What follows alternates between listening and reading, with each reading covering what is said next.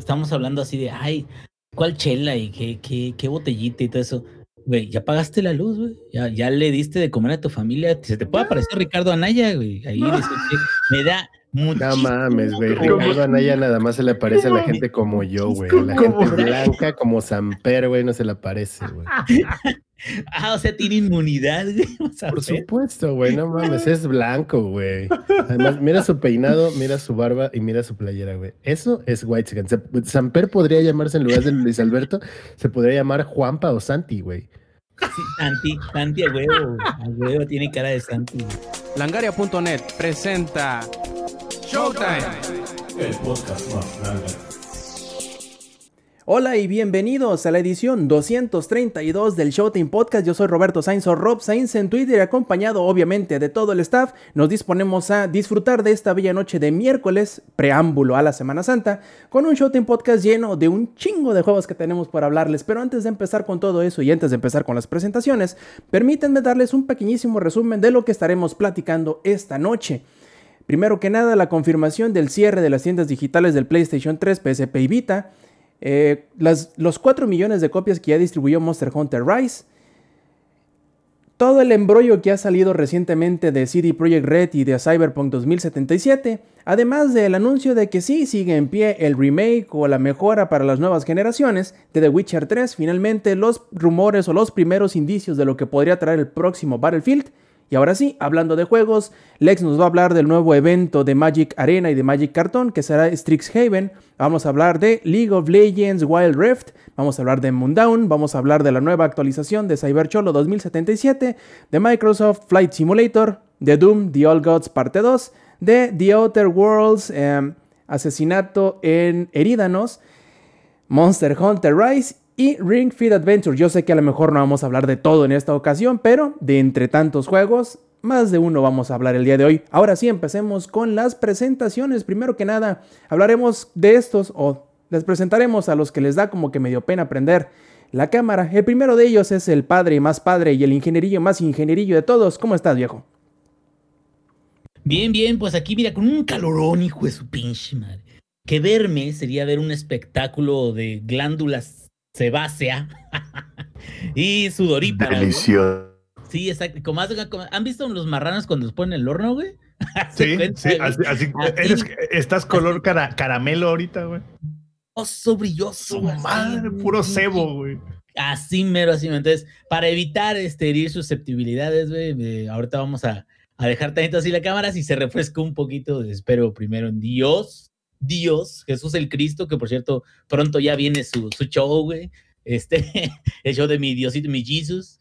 Eh, este, pues si ahorita se refresca, ahorita la ponemos para que me vean mi hermoso rostro, que, bueno, les podría regalar eso el día de hoy para que se vayan a dormir muy tranquilos.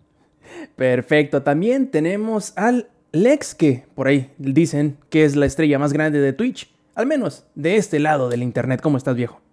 Hey, ¿qué gente? ¿Cómo están? Pues nada, aquí este emocionado por el nuevo evento de Magic. La verdad, yo no creí que me iba a emocionar, pero ya les platicaré más al rato. Y la misma sensación de cuando pruebas este el cigarro por primera vez, la chela por primera vez, eh, cualquier otra cosa que les haya probado por primera vez, ¿verdad?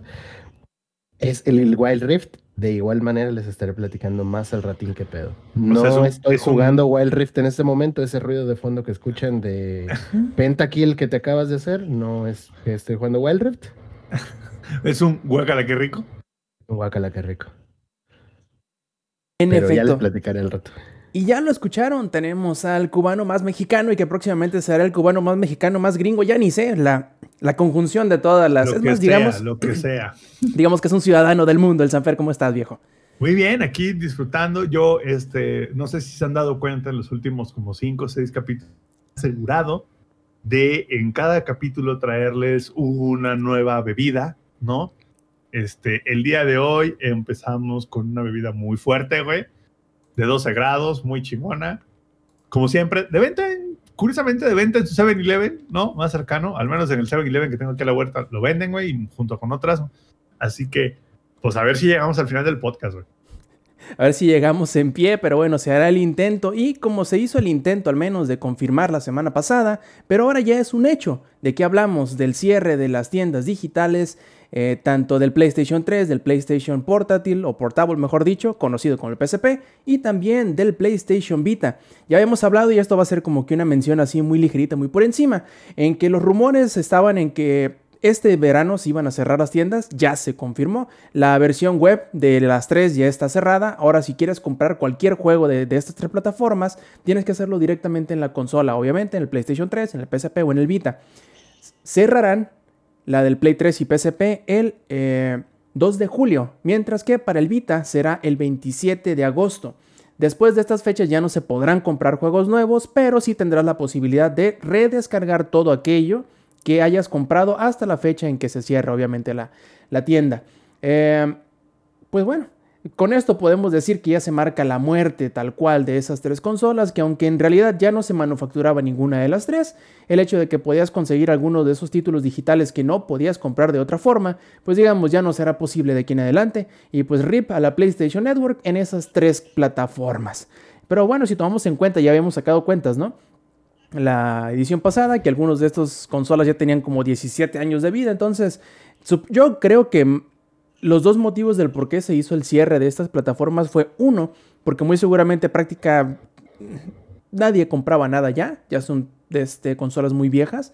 Y la otra es que yo quiero creer, hay un componente técnico detrás de este cierre, a lo cual me refiero, que probablemente haya ciertos ganchos en cuanto al manejo de las eh, de las tecnologías detrás, las bases de datos y todo eso, que impedían que a lo mejor se hicieran ciertas mejoras para las nuevas versiones de la PlayStation Network, me refiero a la de Play 4 y Play 5, que estuviesen atadas debido a decisiones de ingeniería, de base de datos y de construcción de aplicaciones que en aquellos entonces se hizo y que ahorita muy probablemente solamente significa o, o, o resulta en que le meten el pie a una nueva a un nuevo desarrollo, ¿no? Cosa que sucede en todas las aplicaciones que son muy viejas y que se siguen dando mantenimiento y que obviamente tienen cierto tipo de eh, copenetración con otros, con otros sistemas, ¿no? Que en este caso sería eh, toda la red en línea, todas las tiendas de, eh, manejo de nombres de usuario, este, listas de amigos, etcétera. Que es, bueno, son cositas más por, por debajo que a lo mejor el usuario común no ve ni le afecta, pero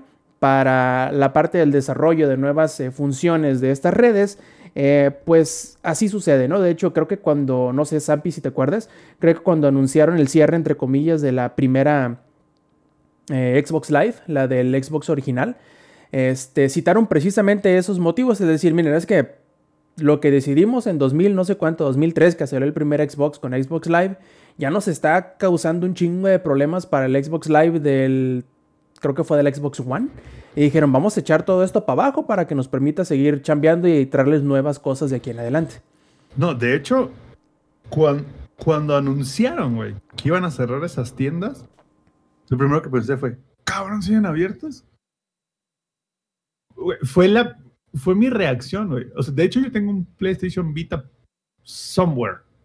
Está aquí. Sé que está en, es como de, sé que está en mi hogar, lo he visto alguna vez, sé que es azul, pero, pero hasta ahí, ¿sabes? Es como que tiene rato que no lo veo. Entonces a lo que veo es que me sorprende que siguiera abierta, güey. Todavía la del Play 3 dices, eh, ok, a Sony le gusta estirarlo, güey. El Play 2 los estiró hasta que, güey, el Play 2, eh, esa madre es el ejemplo claro de lo que es estirar el costal, güey. ¿No? O sea, eso, esos güeyes les tiraron. Es más, estaba el PlayStation 3 y seguía, güey. Y creo que es más, creo que el Play 2 lo descontinuaron ya prácticamente en los últimos años del Play 3. Así es. O sea, duró, güey, estuvieron al, al paralelo los dos, ¿no?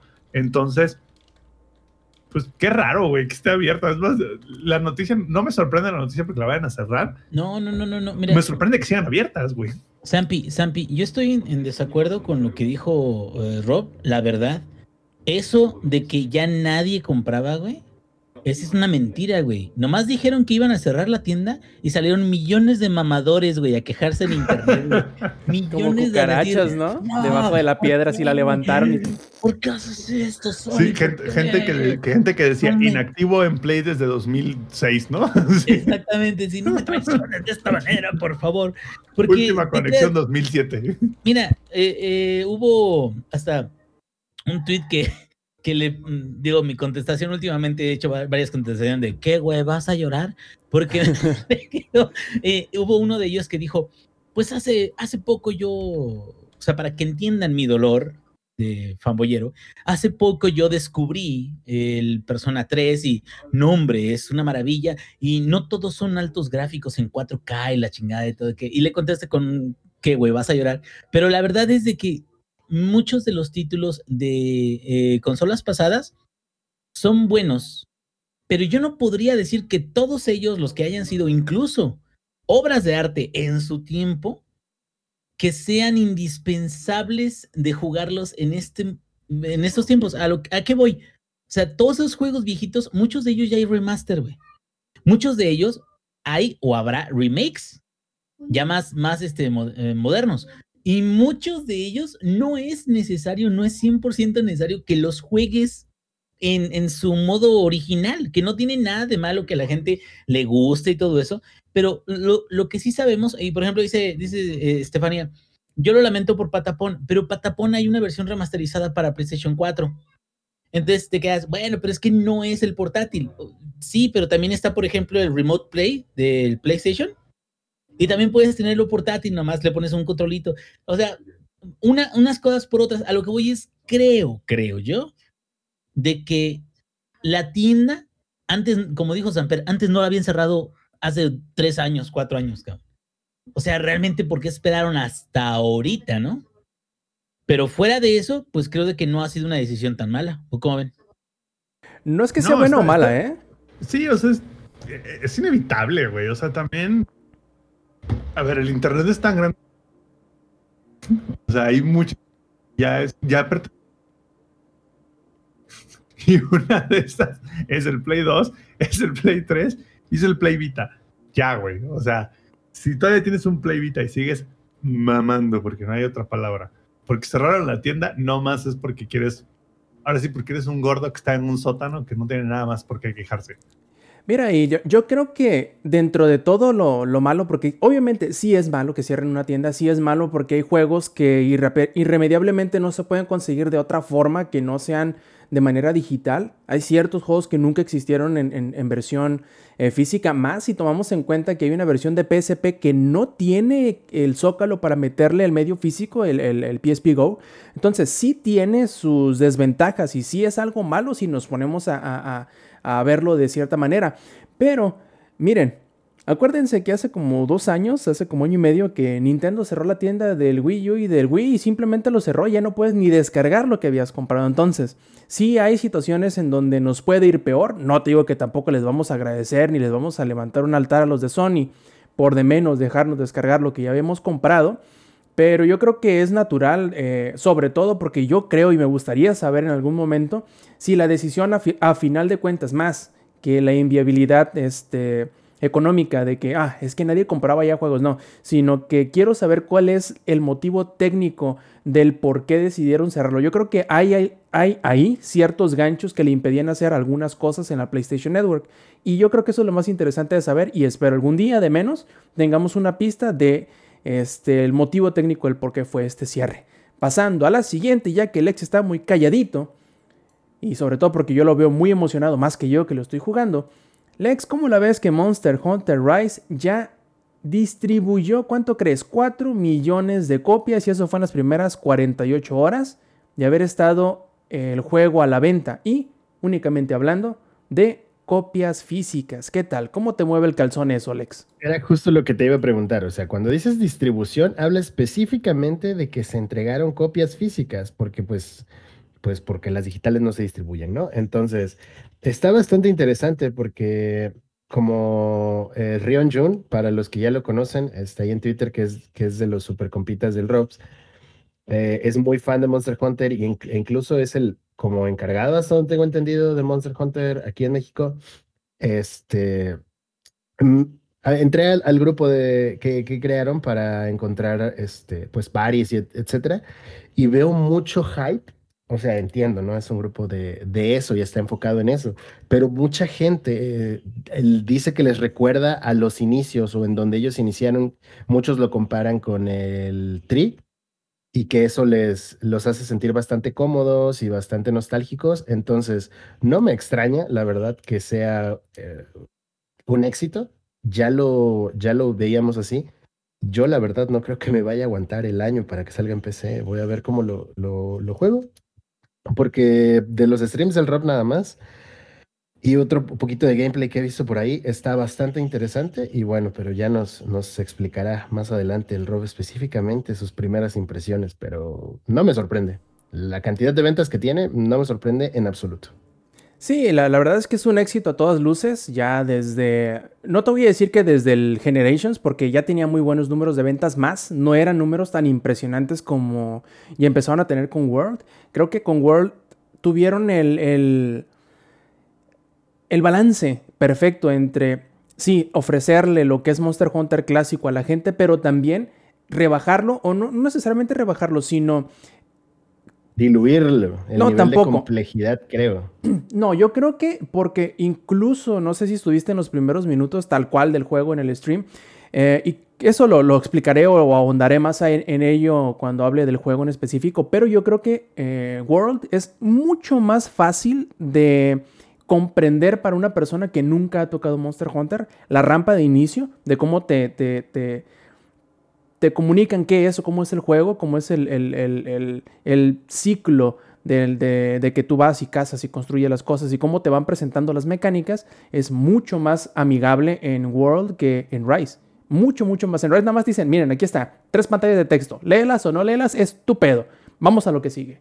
Entonces, es mucho más eh, amistoso, pero se nota que esa, esa popularidad de, World, agarrándose también de la popularidad del Switch en general, eh, va a hacer que Rise venda a lo estúpido. Para, para un poquito de contexto, World en sus primeras dos semanas se distribuyeron 7 millones de copias y 5 en su primer fin de semana. Entonces son números muy similares, pero si tomas en cuenta que World estuvo disponible tanto en Xbox como en PlayStation, este, pues digamos que había más público al cual podía llegar, lo cual quiere decir que entre comillas se ha vendido mejor Rise porque solamente es una plataforma donde está disponible. Ahora, veamos qué tal este le va también cuando salga en PC a inicios del próximo año y sobre todo si nos van a dejar llevar nuestro avance si no, pues vamos a ver cómo le hacemos. Pero, en fin, ha sido un éxito, está siendo un éxito y yo creo que va a seguirlo siendo en las próximas semanas. Vamos a escuchar muy seguido de Capcom decir, no, ya, ya distribuimos 10, ya distribuimos 15. No, no les va a parar la boca en, en a ellos mismos tirarse flores, ¿no? Entonces, bien merecido, el juego es muy, muy bueno. Y por el otro lado, y cambiando un poquito de tónica, un poquito más triste, parece ser, todo apunta a indicar que Cyberpunk 2077 ya no tendrá multiplayer. Sampi, ¿cómo la ves? Pues el Inge lo vio venir. Es lo único que voy a decir. Ya hablábamos de ello la semana pasada, ¿eh? El, Inge lo vio venir, la neta, el Inge lo vio y dijo, no va a pasar, güey. Y yo dije, y si pasa va a ser un cagadero. Entonces, yo creo que ya aprendieron, güey. O sea, ya aprendieron mucho de ese tema. Y de hecho, como que voy a, voy a unir dos secciones en una aquí, Rob, porque voy a hablar del tema de, que ya no va a ser el multiplayer, pero también voy a hablar del tema del parche 1.2. Entonces, como que voy a hacer un bridge hermoso entre los dos temas. Entonces, una, no va a pasar el multiplayer. Qué bueno. Qué bueno que no va a pasar el multiplayer. Porque, a ver, para, para los que nos escuchen y ya hayan jugado dos que tres videojuegos, iba a ser un multiplayer al nivel de Gears of War 1 cuando salió y al nivel de GTA V cuando salió.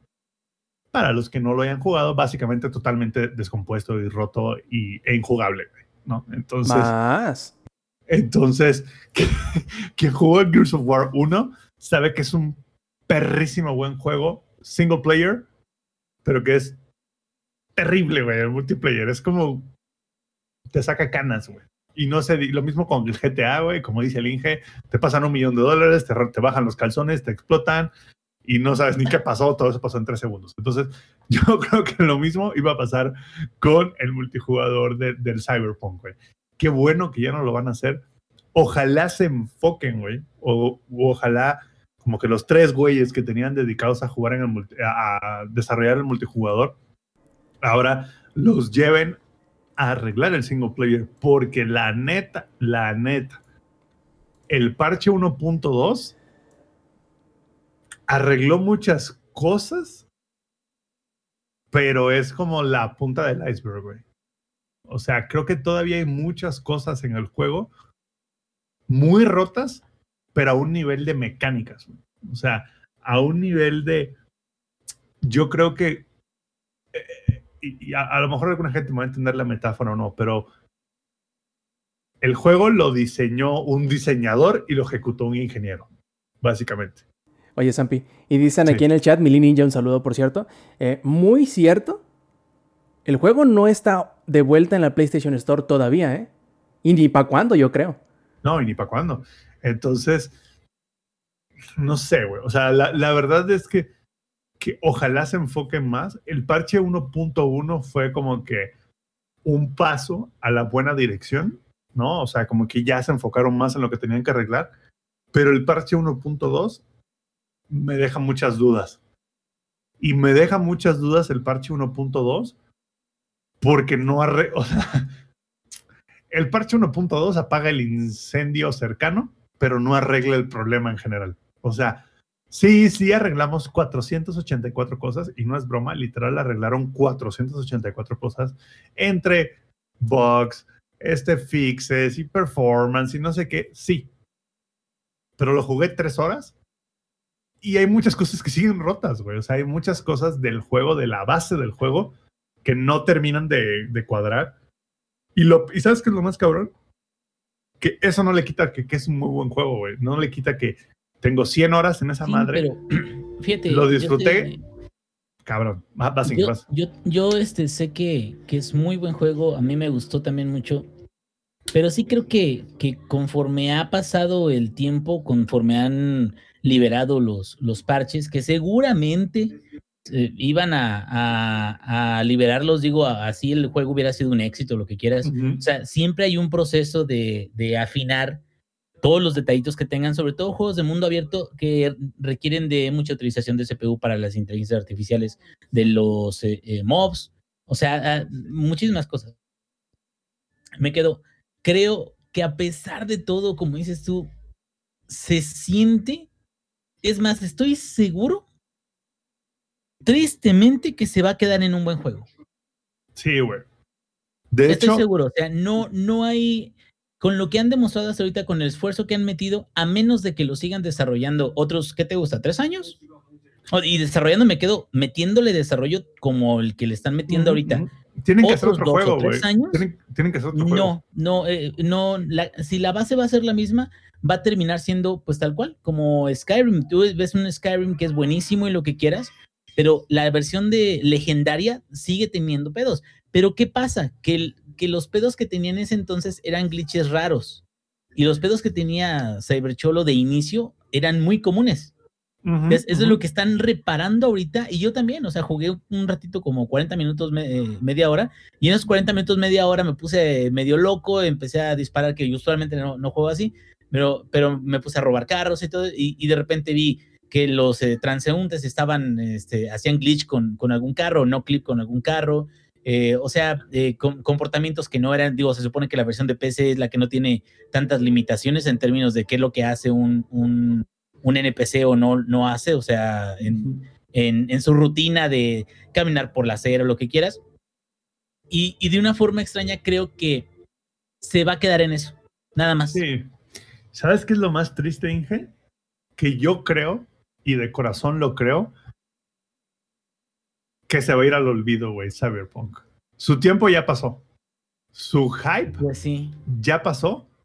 Y de aquí a que saquen el parche 1.3, el parche 1.4, arreglen el juego, pongan los DLCs y sea un juego mm, jugable y disfrutable, ya nadie lo va a...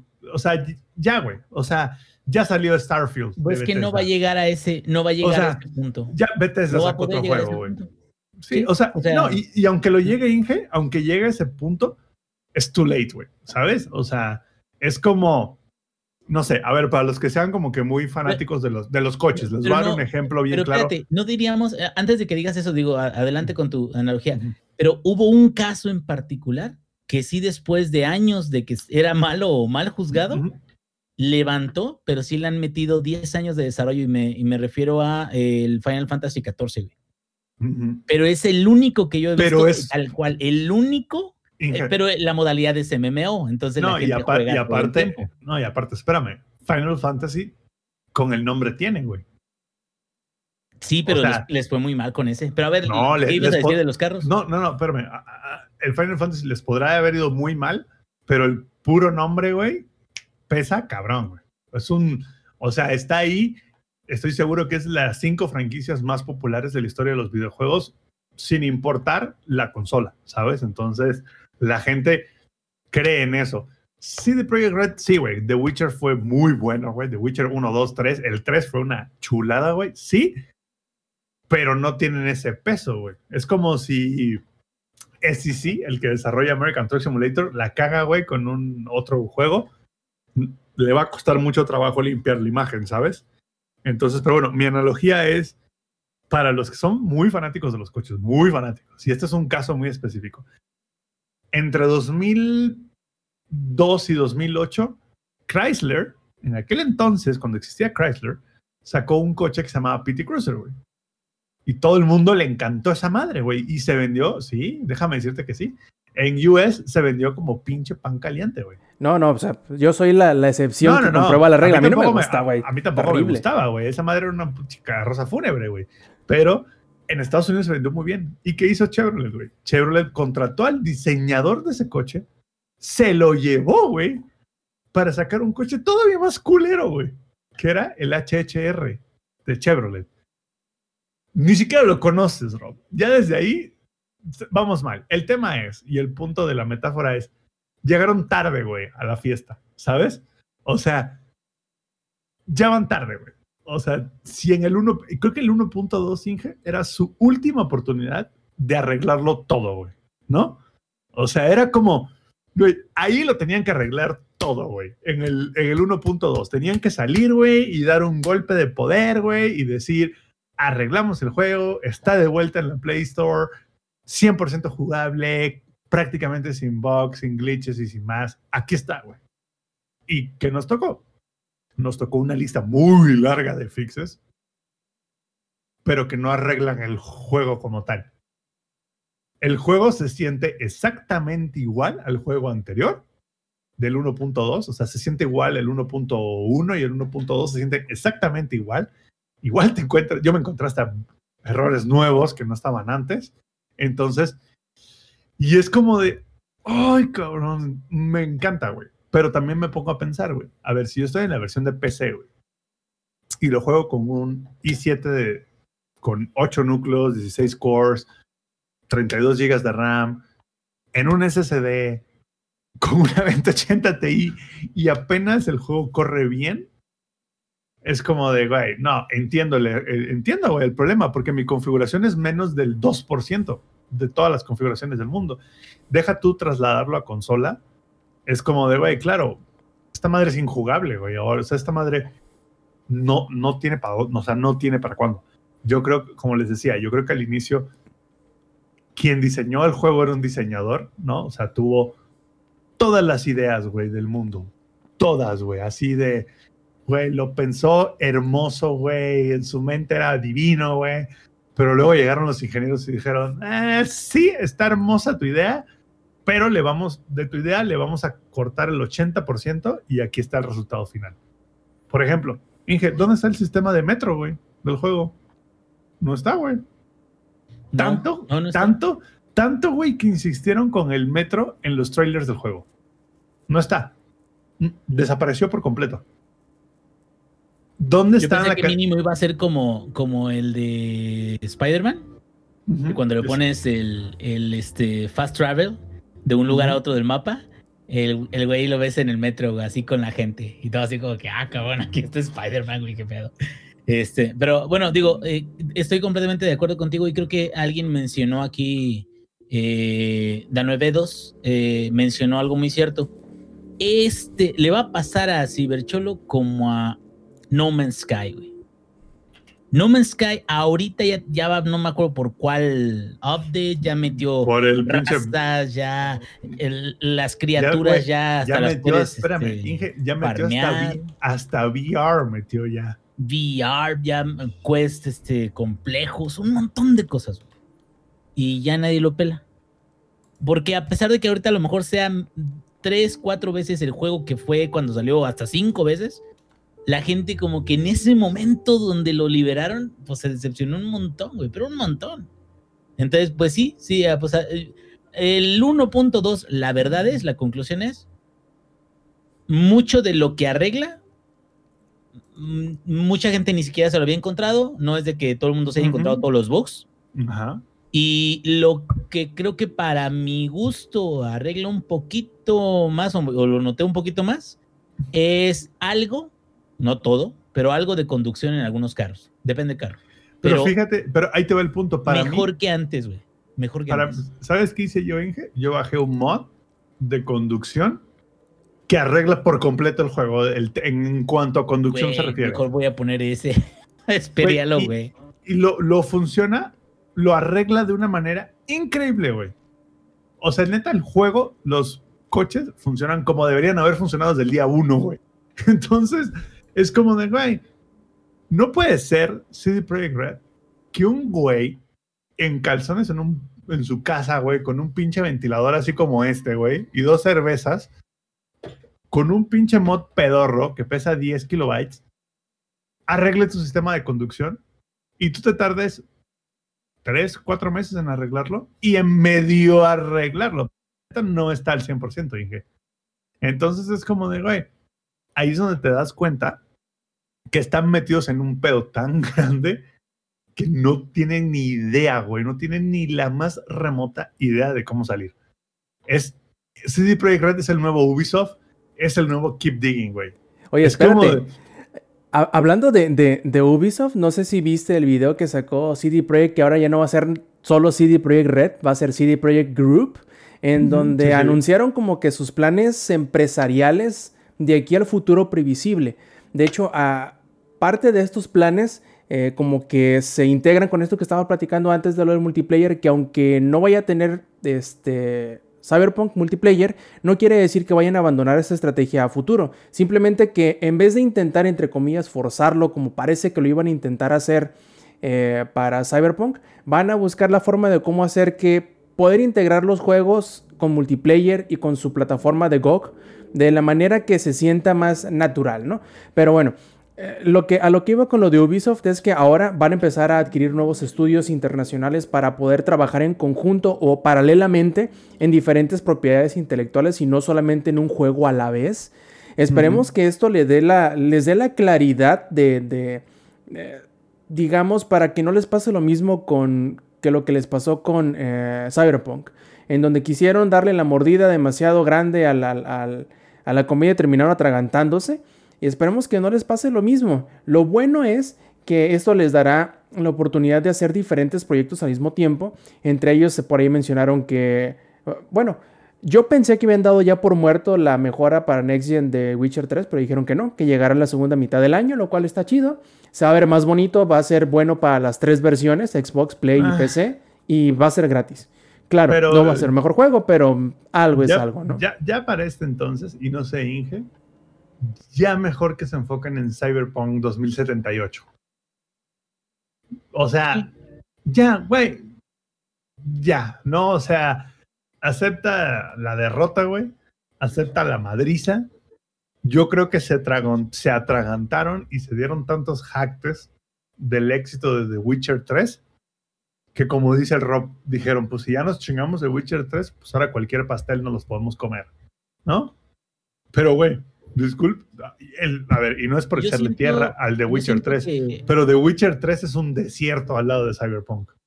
Yo, yo creo que hubo mucho crecimiento y muchos cambios de la empresa desde que salió Witcher 3 y sus DLCs y les fue también con los DLCs. De hecho, el último es uno de los mejores DLCs que he jugado en mi perra vida. Y, y, yo creo que ese hype, esa expectativa, ese crecimiento, esa demanda corporativa, ese, esa planificación de, de, sacarlo en consolas, sacarlo en consolas de nueva generación, eso, o sea, como que siento que creció demasiado, fue una burbuja del proyecto. El proyecto sí.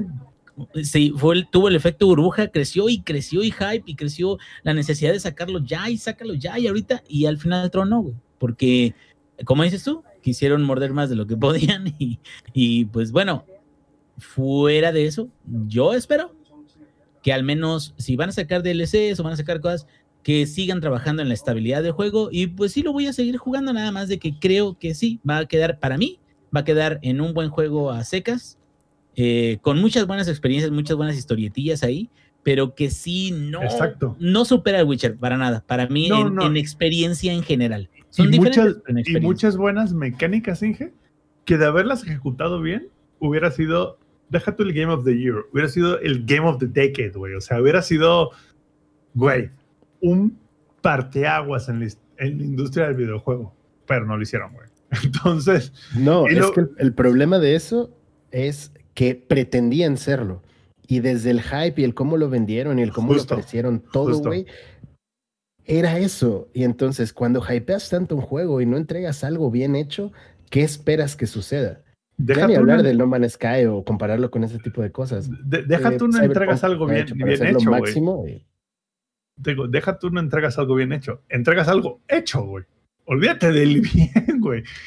Hecho, güey. Entonces, y ya para cerrar un poco el tema de, de Cyberpunk y avanzar a lo siguiente, yo creo que Cyberpunk lo diseñó gente como yo. O sea, gente que lo vio desde un punto de vista de negocios, gente que lo vio desde un punto de vista de cuánto nos va a traer, cuánto nos va a costar, y no gente que sabía cómo hacer un videojuego. Eso Sí, fue de- lo que le pasó y así pasará la historia, güey. Muy seguramente. A mí lo, lo que quiero rescatar de este video o de este anuncio de, de cómo empezar a trabajar o cómo seguirá trabajando CD Projekt Red de aquí a futuro son dos cosas en específico. Eh, la primera, serán más eh, transparentes. Dice que al menos durante este año buscarán cada trimestre dar un reporte hacia afuera, o sea, no hacia los inversores, sino hacia el público de los avances y de lo que están haciendo. Y también que intentarán o no que intentarán, que harán que su ciclo de marketing para los juegos de aquí a futuro sean mucho más pequeños, lo cual quiere decir que no lo van a anunciar 8 años antes de que salga, sino quizá algunos meses antes, lo cual les permitirá no estar corriendo siempre contra reloj, sino, digo yo, a lo mejor les permitirá hacer proyectos más concisos, más, eh, eh, digamos, eh, completos al momento de que los sacan al público y no dejar que se les haga un monstruo que se los coma como le sucedió con Cyberpunk. Yo creo que esos son buenos pasos de aquí en adelante, pero si el problema subyacente, que fue la mala administración de sus recursos, tanto técnicos como humanos, eh, no va a salir del problema que tuvieron con Cyberpunk, pero yo tengo la esperanza, al menos, que con estos pequeños cambios sean los primeros pasos que los lleven a que no se repita lo que les pasó con Cyberpunk y quizá poder re- repetir lo que pasó con Witcher, que si te das cuenta, Zampi, fueron juegos de pequeño a mediano a grande, pero que fueron Justo. siempre mejorando de poco a poco, no fueron un chingazo Es de que, una. justo, güey, en todos esos juegos CD Projekt Red es, güey, nosotros jodido. Somos el niño que, que no hace bullying, güey, el niño que, el chiquitito, el no sé qué, y de ahí vamos creciendo hasta llegar al monstruo que somos. En Cyberpunk dijeron, ya somos este monstruo, entonces si empezamos como este monstruo, nos vamos a convertir en un puto cracker. No, no funciona así. Ni Microsoft lo hace, mi chavos. Entonces, es como de, güey, les fue muy mal. Y, y como decía al inicio de, de la transmisión en vivo, eh, el chiste que hice. En mi libro, trabajé para CD Projekt Red, escribo cómo no hacer un videojuego. Total, totalmente de acuerdo. Y para terminar con las noticias, la última de ellas es que hay varios rumores de lo que podría ser el próximo Battlefield. Y hay cosas interesantes. Por ejemplo, eh, dice uno de los eh, filtradores eh, más reconocidos en cuanto a la comunidad de Battlefield, que este chavo se llama, ahorita te lo encuentro, se llama Tom Henderson, ese vato ha filtrado durante los últimos tres o cuatro Battlefield siempre información al punto. Entonces, lo que ahorita ha estado filtrando, por ejemplo, ha sido que el juego se llamará, según la información que él tiene, siguiendo la, escuela de, uno de los títulos anteriores, solamente Battlefield, ya no Battlefield 1, Battlefield a secas. En la historia, a lo que él tiene conocimiento, em, se tratará un poquito, ustedes dirán la historia no importa, ¿no? Pero siempre es como que uno de los ganchos de la historia de los juegos de, disparos. Será que hay dos superpotencias en, en la historia del juego, que solamente quedan Estados Unidos y Rusia. Entonces, tú formarás parte de un grupo, tú tendrás tu propio escuadrón, tu propio escuadrón o platón, este, en donde tú te podrás, entre comillas, vender al mejor batallón. Tú te podrás vender a tu, al lado que más te guste y cambiar en medio de la historia, lo cual lo hará un poco más dinámico que simplemente ir por el lado de Estados Unidos o ir por el lado de Rusia. Tú verás al, al, eh, mediante avance la historia si te conviene quedarte con el eh, lado que escogiste al inicio o si quieres cambiar y devolverte, etcétera. Eso, lo cual es un poquito interesante, no se ha visto tanto en, este, en historia, salvo yo creo el de Squadrons de Star Wars, algo así planteaba, ¿no? Sí, en el, en el Star Wars y antes de entrar como que más no, seguramente la gente el CEO de marketing se siente a escuchar nuestro podcast no le hagan de emoción no se enfoquen en la campaña güey hagan una campaña pedorra de seis horas y con eso estamos todos felices enfóquense en el perro multiplayer. Eso es lo que ha definido a Battlefield toda la vida. Y para allá voy, ¿eh? Para allá voy. Y eh, eso es lo que hizo Battlefield 4 una puta joya de juego. Así es. Era puro multiplayer. Así es. Y de hecho, eh, la otra parte de los rumores se basa en una encuesta que han estado enviando a, la comunidad, en donde les preguntan qué tanto les gusta cierta cosa, como para ver a qué le ponen más atención, ¿no? Esto obviamente las encuestas no nos dicen eh, el 100% de las cosas que aparecerán, pero entre las 10 opciones que te ponen, de más de alguna va a salir en el juego, ¿no? Entonces, lo que mencionan en estas encuestas son que si te gusta el bar el paso no, a lo mejor vaya a ver, lo más seguro es que sí. Que, ¿Qué tanto te gustaría tener un sistema de gremio por parte de clan o por parte de escuadrones por separado? Eh, si te gustaría que se ofreciera alguna sección del juego de manera gratuita, eh, qué tanto te atraen los mapas que evolucionan a medida que pasa el tiempo, o sea, que le agreguen o que le quiten cosas, y qué tanto te gustaría a manera de como lo utilizó Modern Warfare, así tú más o menos, Ampi, sabrás eh, de lo que hablan más en específico, si te gusta o qué tanto te qué también te pareció la mecánica de los planos o de los blueprints de las armas de Modern Warfare. Entonces, más o menos esas son las cosas que planean poner o planean ver qué tanto le gusta a la, comunidad para ver cuál de ellas le dan más prioridad. ¿Qué te parece? La van a cagar. ¿Por qué? La van a cagar. Tan sencillo como esto, mis chavos. Lo que hace tan bueno es que no es Call of Duty. En una oración, güey. No, no lo puedo resumir más, güey por más que hable por una hora, no lo puedo explicar mejor. Lo que hace tan bueno Battlefield es que no es Call of Duty, güey. O sea, Call of Duty es otro tema bien aparte, bien diferente. Y lo que hace tan bueno Battlefield es ese, ese, ese sentimiento de que eres un soldado, así, un soldado en una batalla de miles, güey que a su vez era lo que hacía tan bueno a Battlefront 2 en su momento, Que es como de, güey, tú eres un perro clon X, güey. es un clon X, güey. Si te matan 10 veces, hay otros 60 cabrones jugando, ¿no? Entonces, ojalá, güey, ojalá no se enfoquen tanto en replicar Warzone. Ojalá no se enfoquen tanto en replicar Modern Warfare porque ellos tienen su propio nicho.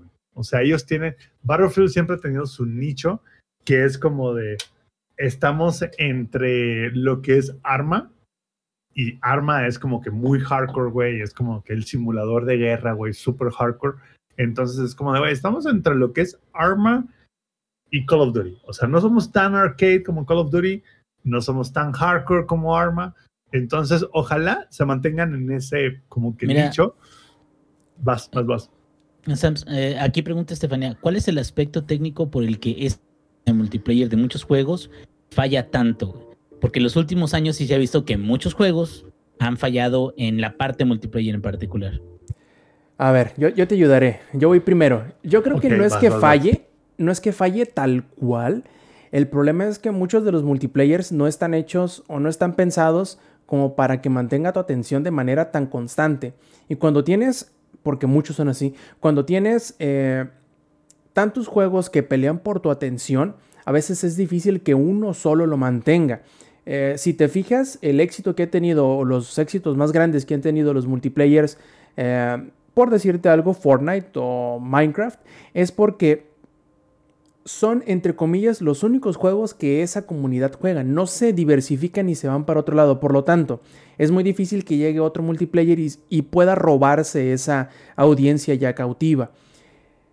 No es porque necesariamente los multiplayers sean malos, sino que fallan porque la gente los abandona o vuelve a los juegos que originalmente estaban jugando y que habían dejado por un momento nomás para ver qué tal estaba el multiplayer de otra eh, marca, de otro juego. Yo creo que más que nada es eso, es siempre estarse peleando por la atención del público y no todos los juegos están hechos de esa manera, porque muchos simplemente están hechos para subir de nivel y a lo mejor el subir de nivel nada más para ver el, el numerito cambiar no es lo suficientemente atractivo para todas las personas. Por ejemplo, Fortnite, sí subes de nivel cada temporada, pero además de que subes de nivel cada temporada, este, te dan contenido diferente, el mapa cambia, las, las misiones que están dentro del mapa cambian, las mecánicas que hay dentro del mapa cambian, entonces eh, se renueva constantemente, va haciendo cosas de manera distinta, por lo tanto nunca deja que su público que ya tienen cautivo se aburra de la manera tal como para que los abandone por completo. Siempre van a tener cada tres meses o cada cuatro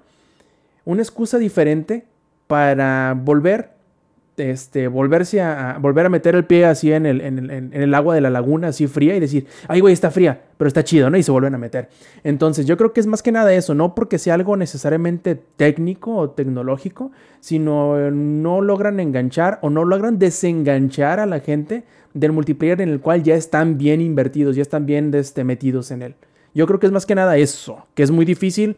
Si hay 100 millones de personas, por decir algo, jugando Fortnite, pues tienen un chingo del mercado ya este, acaparado y es difícil que, que otro juego venga y los pueda sacar por completo de eso, más allá de un par de meses o tres. Yo nada más, EA les voy a mandar un mensaje, güey. No traten de ser Call of Duty, por favor, güey. Se los Sí, oye. Y Zampi, aquí David yo creo que dio uno de esos puntos clave que a mí siempre me ha gustado de, de, de Battlefield. Battlefield. Como tú bien dices, no, no es que sea un juego realista, sino que te da el feeling de estar precisamente en un campo de Exacto, guerra. Que no sabes ni qué chingado está pasando. Escuchas explosiones por todos lados, escuchas bala fría tirada por todos lados, gritos. este- Es un desmadre. Y esa, Como si estuvieras en Culiacán, güey.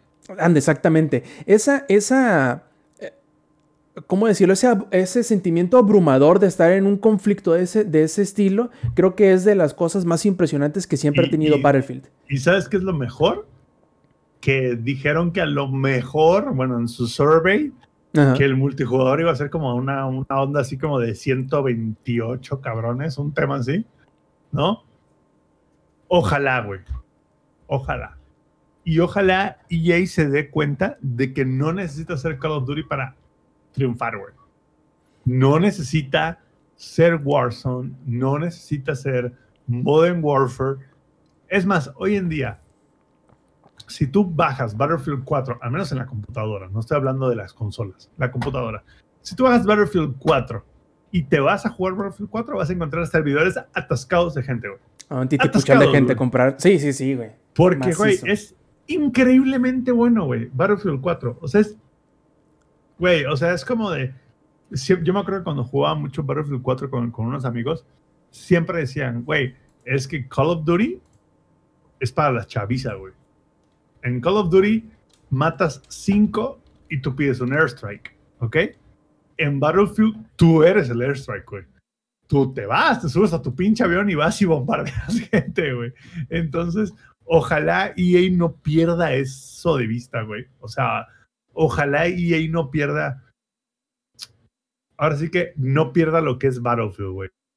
Y los que nos están escuchando y lo conocen, Battlefield 3, 4 y Bad Company 2 y el Battlefield 2, güey, son joyas, güey. Son joyas en su propio como que nicho. Ojalá EA no, no opte por un tema así como de, eh, pues lo que está de moda, güey, y ya, lo que todo el mundo juega, güey. Ojalá no lo hagan, güey, porque yo sí creo que tiene mucho potencial para desarrollar un juego que le ponga en su madre al Call of Duty. Eso sí, crossplay, matchmaking, 128 jugadores, putazos y vehículos. Esa es la receta que necesitan. Con eso le ponen en la madre a, a, Call of Duty. Maybe una que otra pelea en, no sé, en Times Square.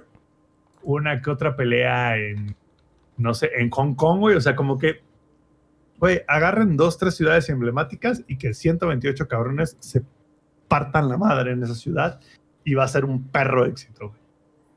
Sí, la verdad, yo espero, no te voy a decir que espero mucho, pero me gustaría que Battlefield volviera a, las, a, los highs que tenía con Bad Company 2, con Battlefield 3 y 4.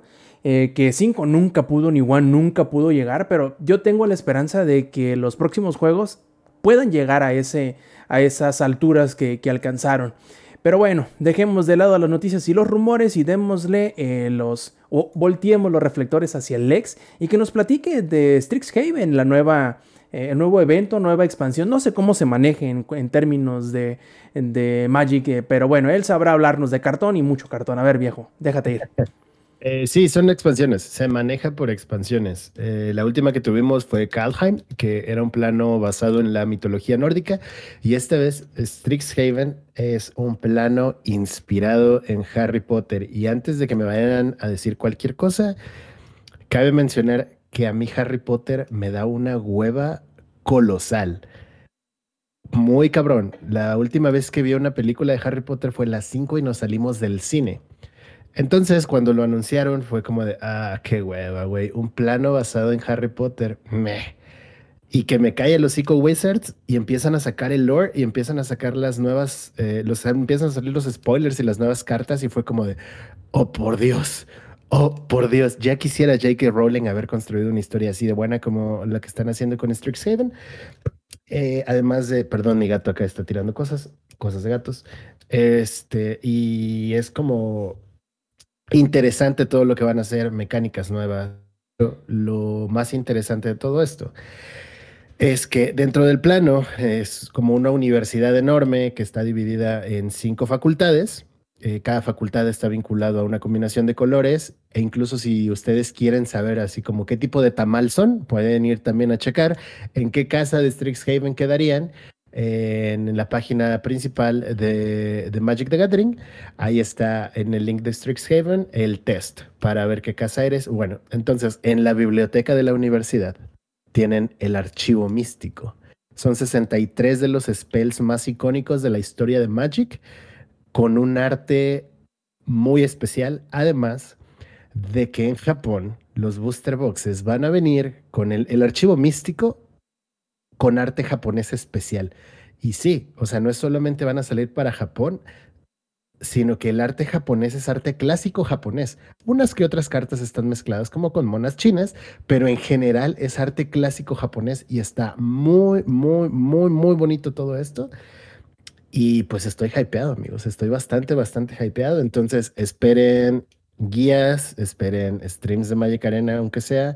Y pues bueno, yo quisiera, sí, sí, mi idea es coleccionar el archivo místico porque, güey, ¿cómo no voy a tenerlos? Eh, eso es, eso es importante para, para alguien, para un Planeswalker, ¿no? Entonces, está bastante padre. Lo, el lore que están implementando está muy chido. Eh, creo que están dándole buen seguimiento a la historia, aunque mucha gente ya no le gusta, como que dicen, ah, ya le hicieron mucho a la mamada y no sé qué, pero son 25 años de historia y algo tenía que pasar eventualmente. Planos nuevos, cosas diferentes. Está todo muy, muy, muy, muy, muy chido. Me está gustando mucho. Y bueno, ya les estaré contando más cuando salga. Ah, por el momento solo han salido algunos spoilers de cartas. La expansión tendrá como unas 300 más o menos. Han salido como unas 50 a lo mucho, entonces todavía nos queda temporada de spoilers. Y eh, la expansión estaría saliendo oficialmente el día 23 de abril. Entonces, bueno, ahí les estaré contando qué pedo. Yo solo tengo una duda, Alex. Dime. ¿Es mi impresión o desde que salió Magic Arena las expansiones de Magic han salido como que más pronto? No, siempre han sido cada tres meses, son cuatro expansiones por año. La cuestión ahora es que en los Inters están saliendo expansiones para más formatos, es decir, eh, sabemos que Magic tiene muchos formatos, ¿no? Este, pero el más jugado, entre comillas, es estándar, que es en el que se juegan los torneos, etcétera, etcétera. Entonces las expansiones de estándar duran aproximadamente dos años y luego rotan. Es decir, una expansión de hace dos años no puede, esas cartas no se pueden jugar en el formato de estándar actual, pero se pueden jugar en Modern, se pueden jugar en Histórico, se pueden jugar en Commander. Ahora, para darle soporte también a esos otros formatos, han sacado reimpresiones en ediciones como Modern Masters, etcétera, etcétera, este, Commander Legends y más. Entonces, esto es lo que ha aumentado como reimpresiones de cartas viejas que la verdad es que necesitaban una reimpresión porque los precios del mercado secundario estaban muy elevados. Esto es lo que está haciendo Wizards actualmente. Digo, se aprovechó de la pandemia y empezó a vender cartón a lo bastardo con reimpresiones necesarias pero que muy hypeadas. Eh, y la parte más bonita de este año, que yo la verdad no estaba, les di, repito, Strixhaven no me movía para nada, pero se ve bastante chido. Me terminaron convenciendo con que los fundadores de cada casa y cada casa llevaba el nombre de un dragón. Es como de, no mames, sí, dame, güey. Dame, dame los pinches dragones. Ahí dice dragón. Ahí dice dragón, lo quiero, tengo mi deck de dragones, va en mi deck de dragones, no me importa que no haga sinergia, lo quiero y está bonito. Y este. No, pero la parte chingona viene en julio, porque es la primera expansión oficial crossover de Dungeons and Dragons con Magic the Gathering. Y. Güey, estoy muy hypeado por eso también. ¿Qué vas a decir, Rob? No, no, no, simplemente iba a dar para el siguiente tema porque veo que ya se hasta está salivando, güey, no vayas a mojar el micrófono. Sí, sí, sí, sí, así es, amigos, pero bueno, esperen guías eh, para draft, como lo hice con Icoria también y como lo hice para eh, Zendikar. Me faltó Kalheim por cuestiones, pero regresamos a las guías también. Perfectísimo, y aquel que está tan calladito que hasta parece que no anda por aquí, vamos a pasarle la batuta para que nos hable el ingenierillo de The Outer Worlds, Asesinato en Erídano, que es la expansión más reciente de obviamente The Outer Worlds y que aparte de que ya terminó, eh, dice él que está en proceso de escribir la reseña. Inge, ¿qué te pareció esta expansión? Bien, bien, pues mira, este, el asesinato en Herídanos es la segunda y última expansión de The Outer Worlds, un juego que ya hemos venido eh, platicando en varias ocasiones. De hecho, hace unos, eh, pues, ¿qué fue? El, año pasado, creo, a finales, eh, cuando publicaron este Peligro en Gorgona. Y, fíjate que una de las cosas que tengo que reconocer de Obsidian es que han le meten mucho corazón, mucho corazón a muchas de las historias. Los diálogos y el voiceover están muy, muy bien hechos.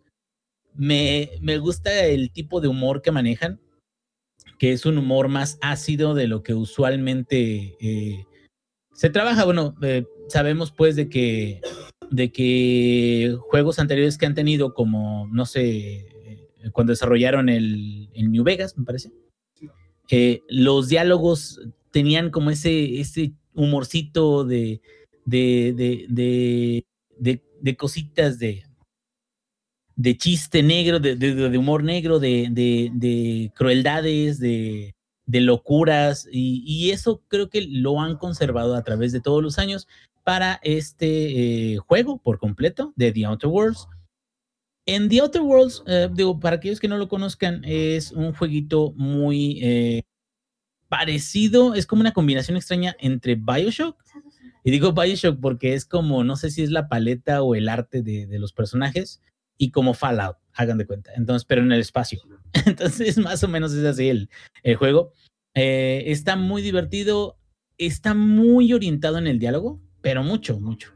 Y tiene un sistema de combate que, pues, no es malo, pero también no, no tiene realmente mucha, mucha eh, ciencia, se podría decir, y es pun intended, porque hay muchas armas de, que utilizan ciencia o, efectos especiales para poder derrotar a tus enemigos, pero sin embargo esto parece más como una, tal cual, una aventura y no trata de ser nada más, eh, donde terminas teniendo o cargando en tu personaje 2.500 eh, municiones de, de arma de, de, alguna de las que tengas, y puedes agregarle modificadores, puedes agregarle cosas ahí en las armaduras. Y, todo ese sistema es un sistema que creo yo que sirve para las 12, 15 horas que puedes estar dándole o igual ya está un poquito más y tratas de, de ver eh, eh, misiones secundarias, tratar de explorar un poquito más en la campaña principal. Fuera de eso, Peligro en Gorgona, que fue el DLC anterior, te marca como un contratillo que tú encuentras y que te dicen, no, pues es de que quiero que investigues tal cosa, ¿no? O sea, eh, se cayó una empresa, una empresa que trabajaba en un proyecto muy especial en Gorgona y necesito que investigues qué fue lo que sucedió, ¿no? Y lo, lo chido de Gorgona en ese, en, ese este, tono es que eh, vas a una misión y no sabes absolutamente nada de eso y, y vas a ir descubriendo lugares destruidos por completo, eh, lo que quedó de, Gorgona, eh, pues ahora sí de que son sobrevivientes que saben que ya todo se lo llevó a la fregada, y tú vas visitando muchos lugares y como que te hace sentido de que haya mutantes en algún lugar, que haya eh, más peligro de, criaturas de, dentro de minas, como que va avanzando de una cierta forma, pues digo, no me gusta mucho usar esta palabra, pero más orgánica. En el caso de este otro DLC, que es eh, Asesinato en Erídanos, se trata de que hay, una, hay un personaje que se llama Ellen Alcyon, que es este, precisamente, eh, híjole, no acuerdo bien la traducción en español, pero es una actriz que sale en como telenovelas del espacio, como que es una heroína, ¿no? Una aventurera. Entonces, eh, esa, esa actriz es asesinada, eh, trabajaba para unas telenovelas que eran patrocinadas por una, de las compañías que sale ahí en, The Outer Worlds que se llama Rizzo. Entonces, ella, al ser asesinada, eh, ahora sí de que todo el mundo quiere saber quién fue y todo eso, y entonces alguien te contrata y te dice, oye, ¿sabes qué? Necesito que vengas y arregles este rollo y, y ¿no? Y tú porque eres un, un mercenario muy perrón, ¿no chingón? Bueno, entonces ya tú agarras y vas con tus compañeros y todo eso, y llegas al, al mapa nuevo del DLC, que es un mapa donde no te dejan ni siquiera regresar a tu nave, porque tienes que terminar todo ahí. Entonces eso, digo, no es inconveniente. Si vas a jugar el DC, pues adelante, ¿no? O sea, juégalo todo completo y luego ya. Eh, pero es como que algo extraño, ¿no? De hecho, lo que te dan es eh, como un hotel que se llama Grand Colonial y lo que te dan es una suite y en esa suite ya, pues ahí tienes tu eh, eh, mesa de trabajo, tienes este, a tus compañeros, ahí puedes hablar con ellos y todo eso. Realmente no hay muchas cosas más, más allá que puedas hacer con cada uno de ellos. Entonces, eh, el DLC en general está divertido en el diálogo, como les había dicho, tiene unos, unas cosas muy interesantes, pero también siento que de alguna manera es un poquito más flojo que, que Gorgona. ¿Por qué flojo? Eh, a lo mejor el, la temática está un poquito trillada porque tratas de investigar un asesinato y tratas de ir siguiendo pistas e incluso te dan un arma especial, que es un arma, donde esa arma la puedes apuntar hacia alguna pista en especial y ya te dice, ah, analicé la pista y la pista es más o menos esto, ¿no? Que es como una forma de agregar una mecánica, un gimmick eh, al juego sin romper todo lo demás. Y eh, una de las cosas que, que se me hizo media curiosa es de que esa arma o ese es como una lupa grande. Eh, se me hizo curioso que, es, es, como elemental para ir investigando el asesinato, pero tal cual esa mecánica nada más te funciona o te sirve eh, hasta el 80% de la campaña del DLC. ¿Qué quiere decir? Que el último 20%, que no es una, parte no es una cantidad este, eh, pequeña, diría yo, realmente no la usas para nada. Entonces, como que siento que se despertó el hecho del gimmick, ¿no? O sea, hubiera estado muy chido de decir, sabes que ya investigué hasta aquí, ya vamos a empezar la parte final, pero a lo mejor la parte final podría yo resolverla de otra manera o podría ganar como una ventaja ante, ante el enfrentamiento final si yo utilizara otra vez este gimmick que me acaban de presentar, que está chido hasta de eso, pues digo, ser detective siempre está chido, y decir, ah, bueno, este gimmick ahora sí, eh, vamos a utilizarlo y si lo usamos correctamente o adivinamos lo que debe de pasar, a lo mejor podemos tener una ventaja, ¿no? En la, en la batalla final. La batalla final del DLC está muy chida, porque creo que no hay tantas en, en, The Outer Worlds que sean así. Digo, no, no quiero spoilear, pero eh, es este, una batalla grande, está interesante. Eh, y, y, todo el juego en general se desarrolla en esta islita central, que es la que tiene el hotel que les decía, que tiene su suite, y en cuatro islas diferentes, donde hay una donde son huertos, se ve muy morado todo, muy, de ahí sacan este, la uva para el vino de, de rizo, bueno, para el vodka supuestamente, que no es, el vodka no se hace con uva, ya lo sé, pero me refiero, o sea, está todo muy moradito de ahí sacan con lo que hacen su vodka, que no sé qué tipo de vodka sea en The Outer Worlds, y este, tienen otra donde están los de seguridad, tienen otra donde eh, hay como muchos bosques y tienen una, una más donde está, donde destilan todo, todo el material. El DLC no es extenso, es, yo creo si lo haces sin buscar absolutamente todo, lo puedes terminar unas seis horas fácil. Si lo haces buscando absolutamente todo, a lo mejor unas 10. Pero aquí la diferencia es que muchas de esas cosas adicionales eh, no te las encuentras a menos que las busques activamente. Y lo triste de eso es de que a lo mejor buenas historias pues no las encuentras a menos de que estés constantemente viendo todos los espacios para ver si, ves algún NPC que tenga algo que decirte.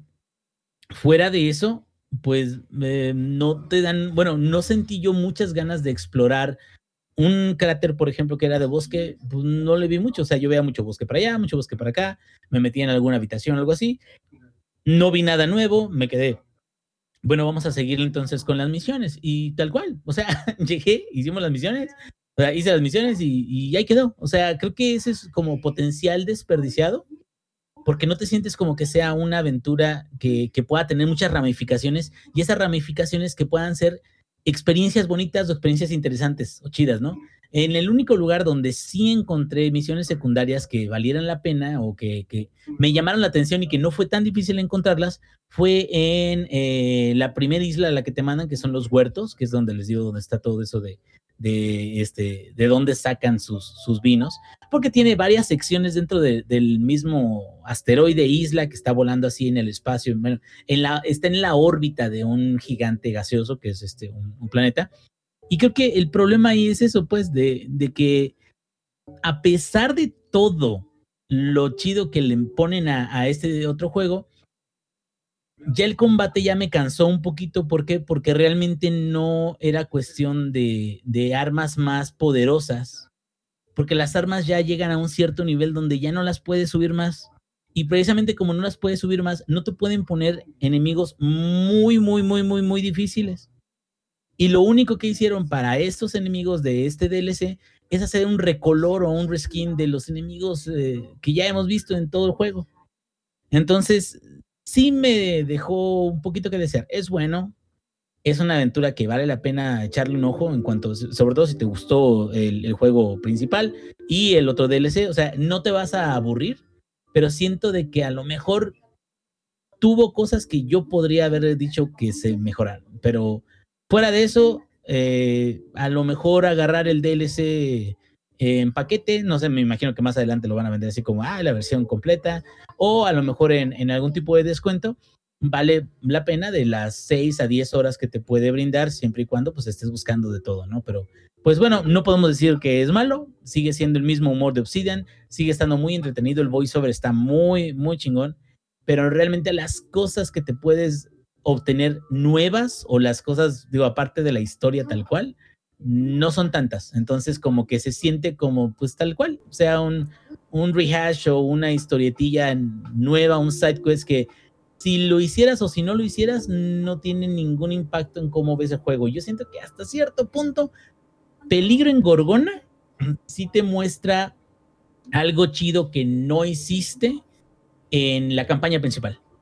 Y este otro es nada más como si fuera un spin-off que pues ahí está, está divertidillo, pero no llega a tener tanta identidad como para que yo diga, ah, no manches, o sea, lo quiero jugar otra vez.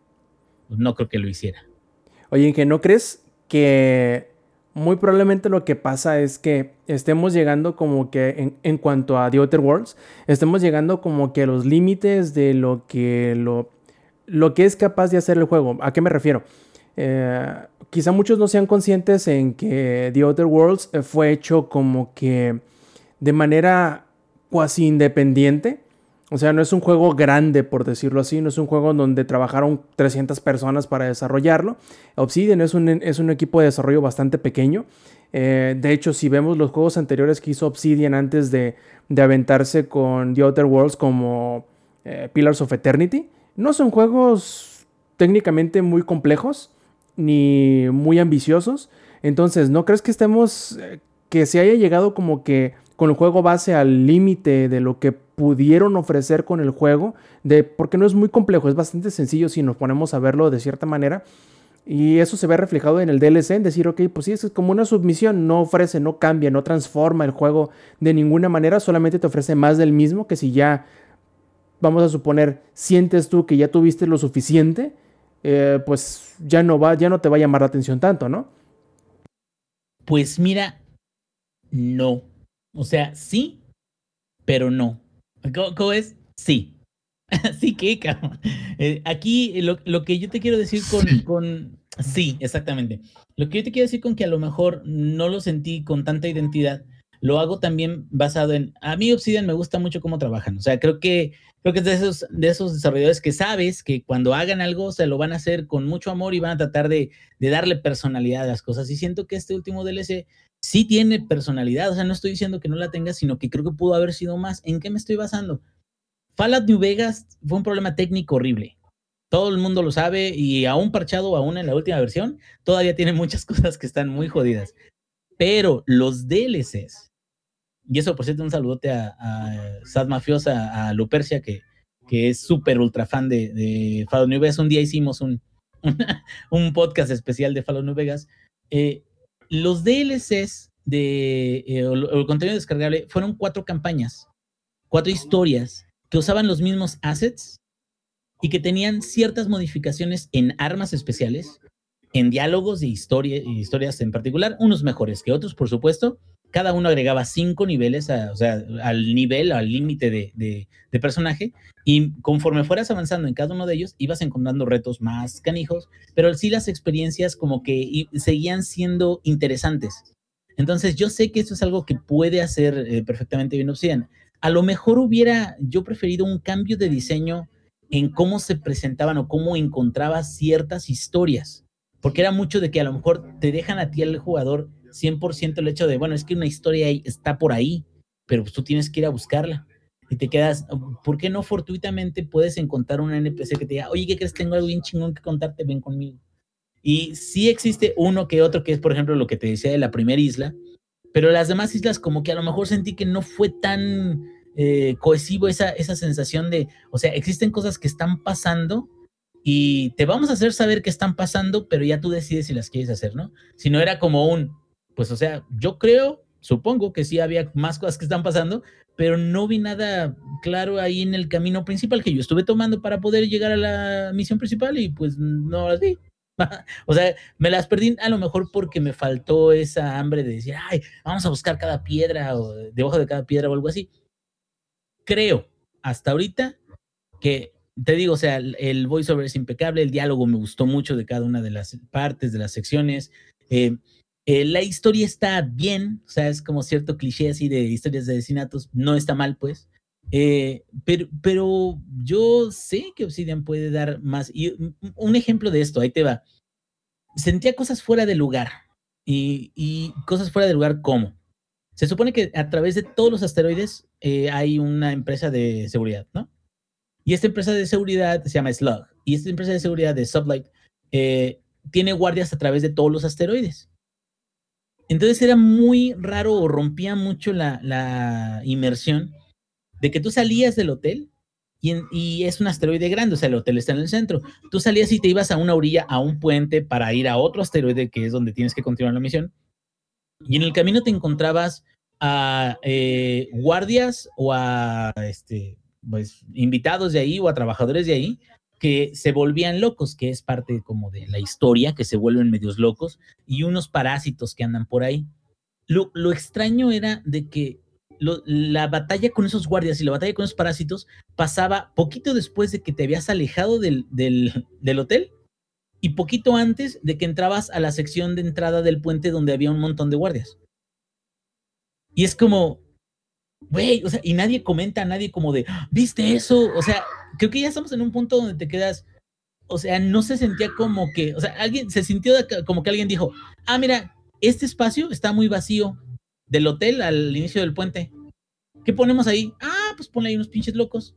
y aquí los maten, pero no, no fue como integral de decir, ah, o sea, mira, están pasando estos ataques o, o qué es lo que está, o sea, no sabe, los mismos guardias podrían haber dicho, es que no sabemos qué está pasando, gracias por ayudarnos o algo así, y ya como que sientes como de, ah, bueno, o sea, ya no, ya no me rompe tanto porque los mismos personajes me están diciendo que se están dando cuenta que, por supuesto, no son personajes, es como, este, ¿cómo se llama? Stanley Parable.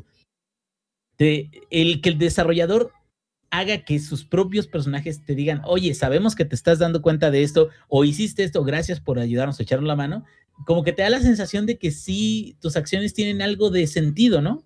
Y también tristemente las acciones a través de toda la historia, no importa lo que hagas o no importa cómo lo hagas, de todas formas el final es exactamente el mismo. Y, por eso creo, no tiene nada de malo, simplemente creo que Obsidian me gusta mucho como desarrollador y me gustaría que diera un poquito o, o, que hubiera organizado las cosas de otra manera. Una manera en la que se sintiera como más, soy parte de una aventura y lo que hago a lo mejor no sé, o sea, determina si, si gano o no gano un arma o el respeto de la gente o algo, pero no, o sea, como que al final nomás es así de, hagas lo que hagas, güey. A partir de este punto ya, esto avanza de forma diferente. Ok, ok, perfecto. Entonces podemos esperar la reseña escrita en langaria.net en los próximos claro. días. Claro, yo espero ¿Sí? que mañana, si todo sale bien, si, si mi Baby Jesus lo permite, eh, mañana, digo, si lo permite, va a estar ocupado Baby Jesus, pero sí, mañana mismo. Perfectísimo. Y Zampi, volviendo a tu, eh, ¿cómo decirlo? A tu aventura en la realidad virtual, ahora dejaste los camiones y los convertiste en aviones. ¿Qué tal te ha ido con Microsoft Flight Simulator? Fíjate que, güey, creo que es la primera vez que no me voy a expresar de manera positiva de VR. ¿What? Es que ahí te va. Espera, espera. Oye, ¿qué, ¿quién eres tú y qué hiciste con Samper, güey? es que, güey, es tan bueno Microsoft, Microsoft Flight Simulator solito, sin VR. O sea, es tan hermoso el juego que creo que no estamos ahí, güey. ¿Sabes? O sea, es como de, güey, tú pones, a ver, y, para los que están viendo el podcast en vivo, yo, mi monitor es ultra wide, güey, es 1440, es muy hermoso, güey. Se ve perrísimo, güey ver eso, güey, y después ver la versión de VR no le hace justicia, güey. Tan sencillo por lo siguiente. La versión de VR tiene sus limitantes, güey. Es que Microsoft Flight Simulator, la versión de 2020, está tan pasada de chóstomo, por así decirlo, que incluso la versión en 2D, o sea, incluso la versión como que en tu pantalla plana, no pasa de 60 FPS, güey. Entonces, cuando lo llevas a VR, es como de, claro, para que llegue a 60 FPS tienes que sacrificar un montón de cosas, güey, ¿sabes? Entonces, híjole, güey. Es, el prim es la primera vez que me encuentro en un punto en donde sacrificas inversión por calidad. Entonces, por ejemplo, en, no sé, Elite Dangerous, no sacrificas realmente la inmersión de hacerlo en VR por cómo se ve el juego, güey. En American Truck Simulator no sacrificas cómo se ve el juego por tu inmersión, ¿sabes? Pero llegas a Microsoft Flight Simulator y es como de, güey, si quieres que el juego sea jugable, güey, en realidad virtual, tienes que sacrificar cómo se ve. Entonces, creo que es de los pocos juegos, en mi lista en los que yo voy a recomendar, mejor jueguenlo normal que en realidad virtual, güey. Porque realidad virtual todavía no llegamos ahí, güey. O sea, todavía no estamos en ese punto de la tecnología donde tengamos uh, todo, todo el mundo tenga, güey, no sé, una 3080 o una 3090 para que se vea realmente bien. Ahora, y, y, y se los voy a compartir. Cada que yo juego, güey, el Microsoft, el Microsoft Flight Simulator, yo lloro, güey. Porque Microsoft, Microsoft Flight Simulator es tan real, güey. Y es tan. Güey, es tan uno a uno que incluso puedes ir a lugares que nunca imaginaste que iban a estar en el mapa y se ven, güey. Terminas tu sesión de juego, güey, te quitas el VR, volteas a ver tu habitación y lloras, güey, porque se ve de la verga. Llora, güey. Te lo juro que sí. Pero no se compara a la versión no VR, güey. O sea, la versión no VR es como, güey, explotas, güey.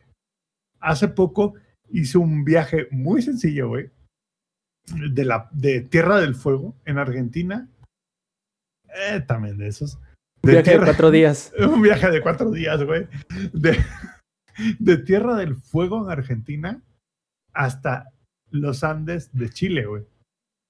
Fue un viaje que me tomó como una hora, más o menos. Una hora en tiempo real, güey. Y lo hice primero en realidad virtual y después lo hice en la versión del juego normal. Y no, güey. O sea, entiendo que lo hayan querido sacar en realidad virtual. Entiendo como que el push de Microsoft de vamos a realidad virtual, güey, y vamos a sacar, pero no está ahí, güey. O sea, no estamos para ni siquiera poder correr el juego en el hardware que tenemos hoy en día. Y yo sé que Microsoft insiste mucho con el tema de no, ya va a salir el juego para, creo que para Xbox Serie X. la- No sé cómo le van a hacer, güey. Porque Microsoft Flight Simulator está en esa línea muy delgada, güey, entre ser un juego y ser un simulador comercial. Está como que, puta, güey. O sea, está en una línea tan delgada que los settings definen todo. Y les explico por qué, güey. Microsoft Flight Simulator es el único juego hoy en día que es open world. Es el único, güey. Es el único juego. Ni Grand Theft Auto, ni Cyberpunk. No, no, no. Microsoft Flight Simulator. Si ustedes quieren salir, no sé, güey, del aeropuerto de Israel, güey, y volar a Estambul, el juego lo tiene, güey. Y sales de lo que es efectivamente el aeropuerto de, de este, de, de Estambul, güey, y llegas al aeropuerto de Israel y se ve exactamente igual, güey. Es el único juego. Oye, ¿y ya tienen al, al aeropuerto de el nuevo? El Güey, De, de México, el chido. obvio, güey, tienen hasta las pistas de tierras de Culiacán, cabrón. El chido, dice el Yes. vato. Güey, El que deja hizo tú- nuestro glorioso Hokage, güey. Güey, deja tú de lo que hizo nuestro Tlatoani excelentísimo en Santa Lucía, güey. Tienen los- las pistas de tierra de los narcos de Culiacán, las tienen. ¿Quién sabe qué hay ahí? ¿Quién sabe qué hay ahí? Ok, bueno, los terraplenes de Culiacán los tienen, güey. A ese nivel llega el Microsoft Flight Simulator. Y, creo que lo dije cuando hice el primer como review de este juego, ¿no? Que es como de, güey, creo que de todos los juegos que están saliendo hoy en día, Microsoft Flight Simulator es uno de los pocos juegos que es next gen, güey. Creo que es uno de los pocos juegos donde realmente, güey, están usando tecnología next gen a un nivel que dices, güey, mi mente no lo puede comprender. Porque es un juego, güey, donde tú puedes ver aviones en tiempo real, güey. O sea, no estás viendo aviones de inteligencia artificial, estás viendo aviones en tiempo real, güey. Con clima en tiempo real, güey. O sea, hay gente que literal está volando en un puto huracán porque hay un huracán hoy en día, güey. Entonces la gente va y dice, ¿dónde está el huracán? Ah, pues el huracán está en Bahamas, güey. Entonces la gente va y vuela a Bahamas en el juego y ahí está el huracán, güey. porque Se, se, se actualiza creo que es una vez cada hora, más o menos. Oye, Sampi, no, no sé si viste el mod del canal de Suez que pusieron al. Evergiven ahí atravesado. Increíble, güey. Increíble. Es el mejor puto mod. Pinche barco así atravesado, tapando todo el canal. Pero lo que voy es que creo que desde que empezamos el podcast, es el primer juego donde puedo recomendar que VR no es el la mejor manera. Creo que todavía no estamos a ese nivel, güey, de poder jugar ese juego en VR y disfrutarlo. No lo estamos. Necesitamos una pinche computadora de la NASA, güey, para poder jugar eso. La neta. Tú tienes una, ¿no? Güey, imagínate. Imagínate, tengo mi pinche compu de la NASA, güey. Aquí se la voy a enseñar a los que están viendo en vivo. Ni esa madre puede correrlo en VR bien. No alcanzamos, güey. O sea, hacemos 60 FPS y para VR 60 FPS vas en cámara lenta. Entonces, aplausos para Microsoft por intentarlo, pero no estamos ahí, mis chavos. O sea, no todos tenemos un servidor de Azure para poderlo jugar, güey. ¿Y sabes qué juego, Zampi? No necesitas tener un servidor de Azure para jugarlo y para enviciarte y para perderte eh, inescapablemente de él. Persona. No, no, aparte, League of Legends Puta, Wild. Rift, ese yo. juego que tiene, pero miren, si está vinculado con, el, con la nueva expansión de. Magic, Crack a domicilio, como se le conoce. Así es y directo literalmente en tus manos. ¿Cómo qué te ha parecido Wild Rift, Lex? Dormí dos horas, güey. Dormí dos horas. O sea, por estar en esa eh, chingada droga. Cuando por primera vez jugué LOLcito, no recuerdo qué año fue. Fue como por ahí del 2003, en temporada 3. 2013 más o menos, 2014, no me acuerdo bien. La cosa es que yo tenía que inscribirme a la universidad, pero tenía que ir a hacer fila a las 3 de la mañana. Samper no me dejará mentir, él recordará cuando se tenía que hacer este tipo de cosas, te tenías que ir a formar. Nunca lo hice, pero sí. O sea, ¿te tenías- consta qué pasó? me consta. Es real, güey. Entonces una vez, una de esas veces que me tocaba inscribirme, dije, pues voy a ir a hacer fila a las 4 de la mañana.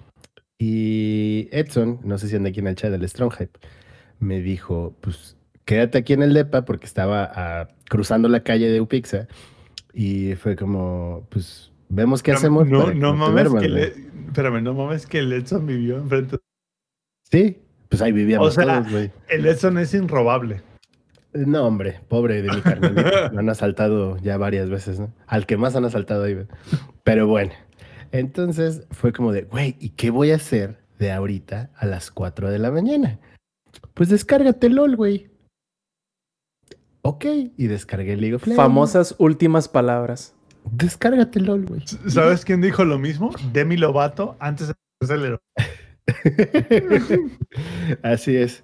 Un conocidísimo antes de empezar a, a probar este, unas aves exóticas de color verde. Eh, y de igual manera, ¿no? Y pues bueno, aquí seguimos en este pinche juego que no puedo dejar de jugar. Y, y esa es la historia de cómo empecé a jugar League of Legends. Pero ahora viene Wild Rift. Dije, no mames, ¿para qué chingados quiero descargar LOL en el celular, güey? Si no salgo de mi casa y si quiero jugar LOL, aquí tengo la computadora y juego LOL. Pero bueno, por el mame dije, y para tener de qué hablarles este, este martes, pues voy a bajarme el Wild Rift, a ver qué tal. Y lo descargué y pues, este, pues no he dejado de jugar en todo el podcast, ¿no? Eh, no he dejado de jugar desde ayer, creo que fue que lo bajé. Ayer antier, no me acuerdo. ¿Qué día fue? El lunes. El lunes, el lunes. Antier- el Oye, lunes. Lex, eh, tú, eh, les ¿Qué voy a traducir. ¿Qué día? ¿Qué día vivo? No, eh, les voy a traducir todo lo que dijo el Lex en una simple y sencilla frase. El Lex dijo X, estoy chavo. Y se bajó el Wild Rift y bueno, está viviendo las consecuencias de su de sus decisiones. Sí, sí, güey. Y entonces estoy como el gatito, güey, así el, de- el que está ahí en el Discord. Güey, pero es que me volvió a dar esa sensación. Bajé el Wild Rift, dije, voy a probar a ver qué tal. Jugué, me hice el tutorial, así como el, primerito, el primerito tutorial que te avientan, que te tienes que aventar sí o sí. Y luego me mandaron una partida contra, contra bots y dije, güey, no mames, son bots. Me hice dos pentakills así cagado de risa. Ubicas un cepillo de dientes. Eso eres tú.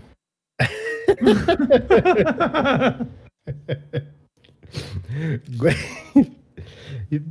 Jugué contra los bots, me aventé dos pentakills y dije, no mames, este pinche juego está fácil. Y empecé a jugar el PvP. Me aventé como siete partidas sin perder una sola. Y de repente ya habían pasado siete partidas. La ventaja de Wild Rift es que las partidas pueden durar 10 minutos, 15 minutos. Lo de una partida de Heroes of the Storm rápida. La partida más larga que he jugado de Wild Rift duró 23 minutos y fue como de, güey, ya por favor que acabe esta mierda, ya, o sea, ya.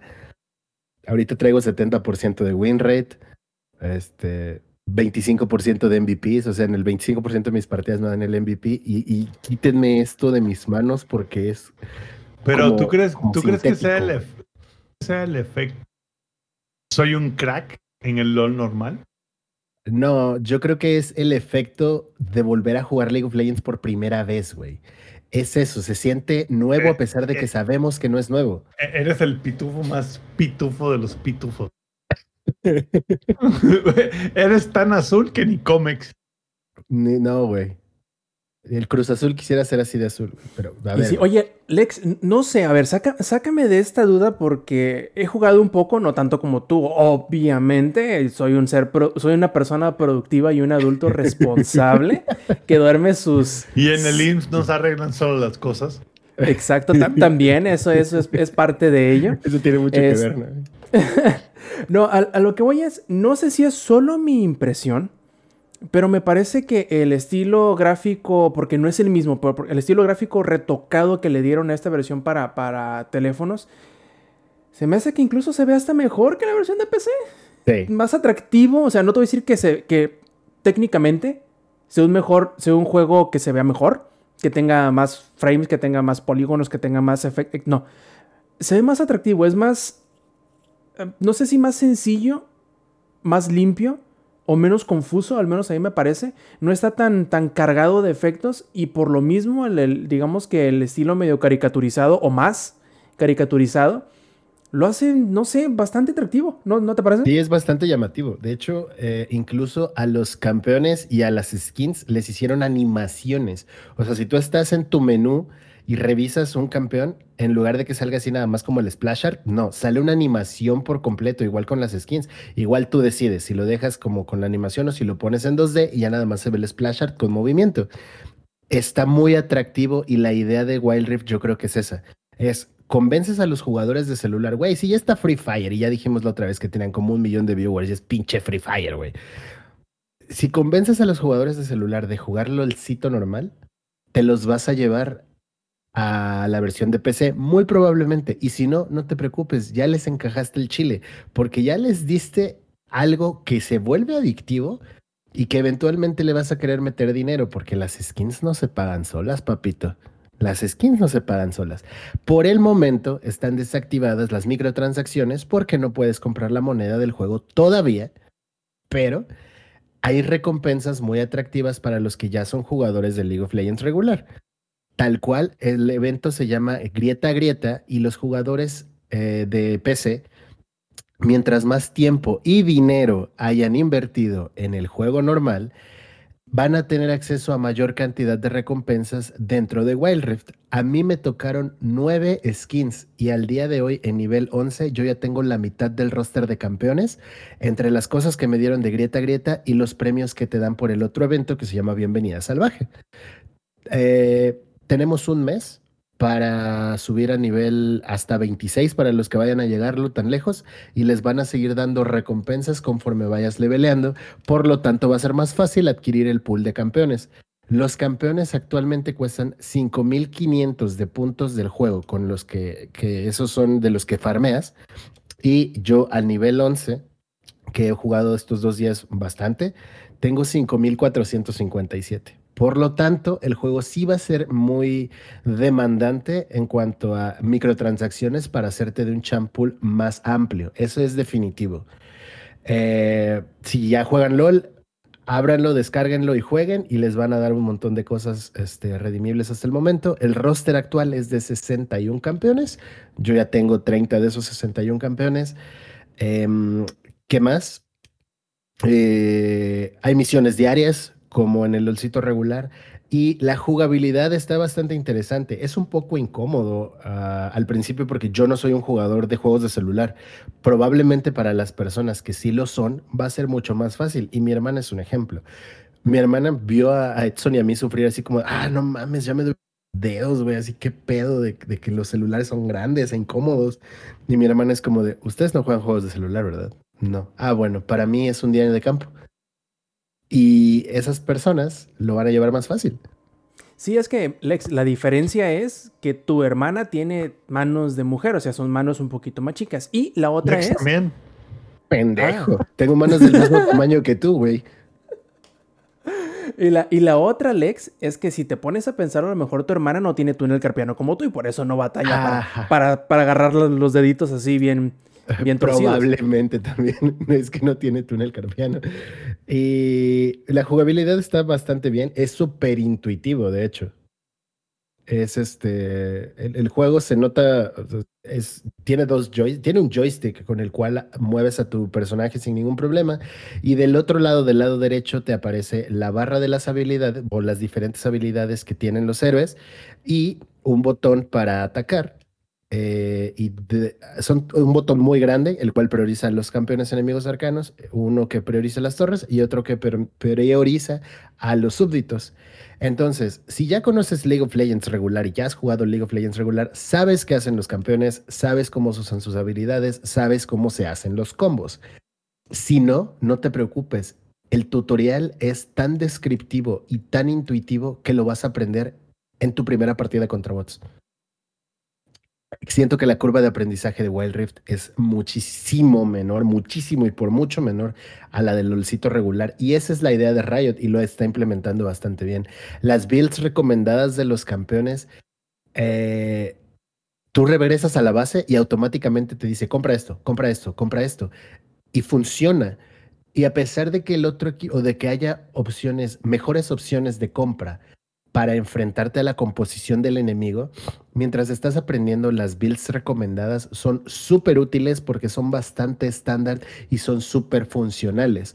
Entonces, mientras tú estás en esa curva de aprendizaje, vas a jugar, vas a divertirte y la vas a pasar chingón sin ningún problema. Y sí, les garantizo que es muy, muy, muy adictivo. Yo fue como de, bueno, una y ya, una y ya, una y ya, una y ya, y así nos aventamos siete partidas con, con el Stronghead. El día que lo descargamos fue como de, bueno, una y ya, bueno, una y ya, bueno, una y ya. Siete partidas así seguiditas. De repente es como de, es como estamos aquí, él está haciendo home office, eh, me voltea y me dice, oye, güey, ¿estás ocupado? No. ¿Una de Wild Rift? Órale, pues, una. Y entonces podemos estar jugando mientras trabajamos, güey. Caíste en la trampa, güey.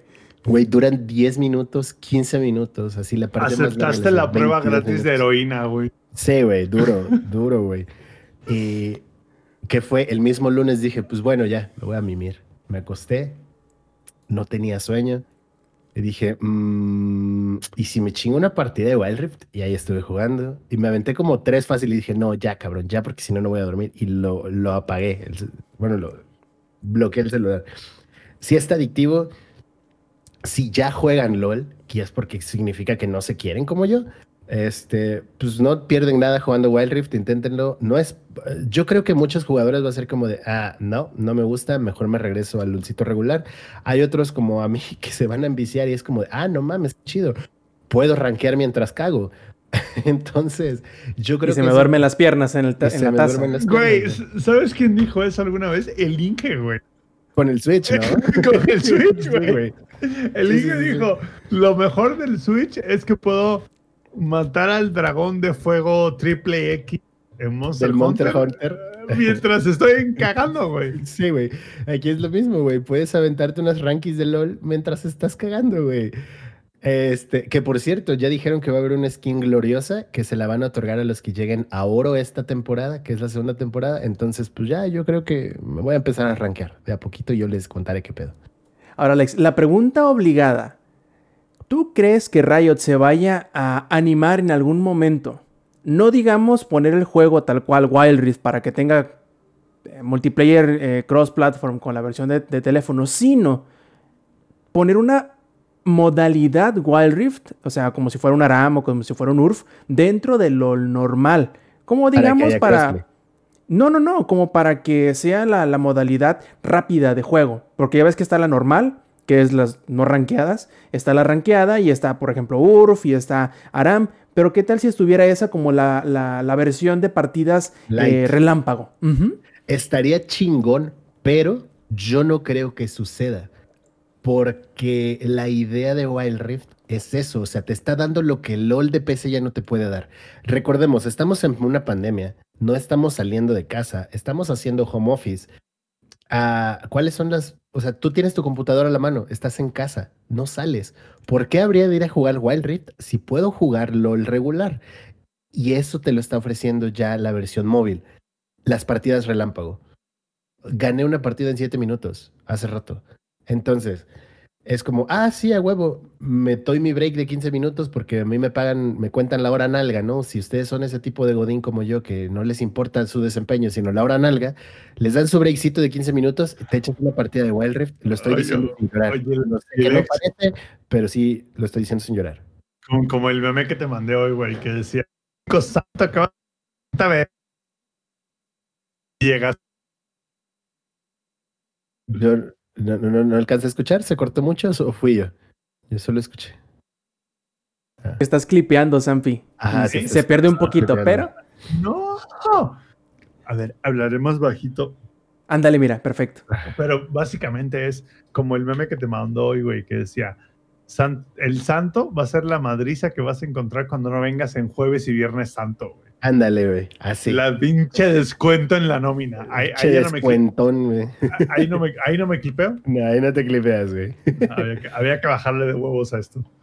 Entonces, te aventas una partida en 15 minutos, güey, y ya, o sea, puedes seguir chameando o es como de, ah, pues me voy a echar un cake, güey. Te vas al baño y te pones, en lo que, en lo que estás llegando al baño, buscas partida, güey. Estás encontrando partida en chinga, güey. Hay un chingo de jugadores, eso sí.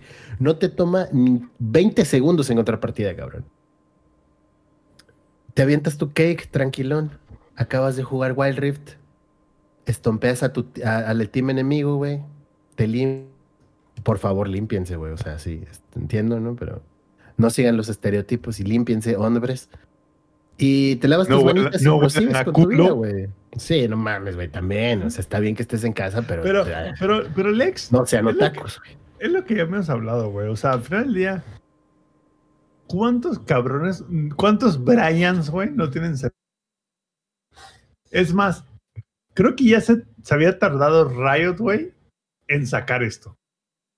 Y, es lo que te decía en tu stream, por favor, vayan a ver el stream del Lex, es una chulada, ¿no? gracias. Pero, pero es lo que hablaba durante el, stream del Lex. Güey, esta madre a lo mejor no es lo mejor para los jugadores de LOL clásicos, es como de... Eh, puedo jugar mejor en PC con mi teclado y mi mouse.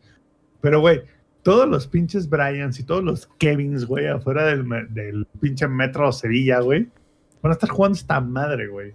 Yo creo que Riot le dio como que, ya sabes, así de que al clavísimo, güey. Yo, ¿por qué pensé que ibas a hacer una referencia a cierta hierba que apenas está siendo legalizada?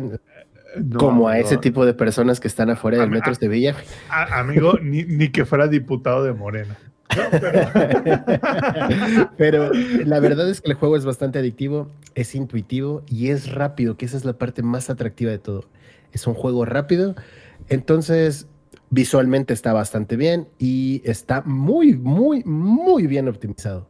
Muy, muy bien optimizado. Porque yo lo estoy jugando en un S8 Plus, que no es un mal teléfono, pero sí es un teléfono de hace varios ayeres. Y no se me caen los frames, eh, no he estado teniendo ningún problema.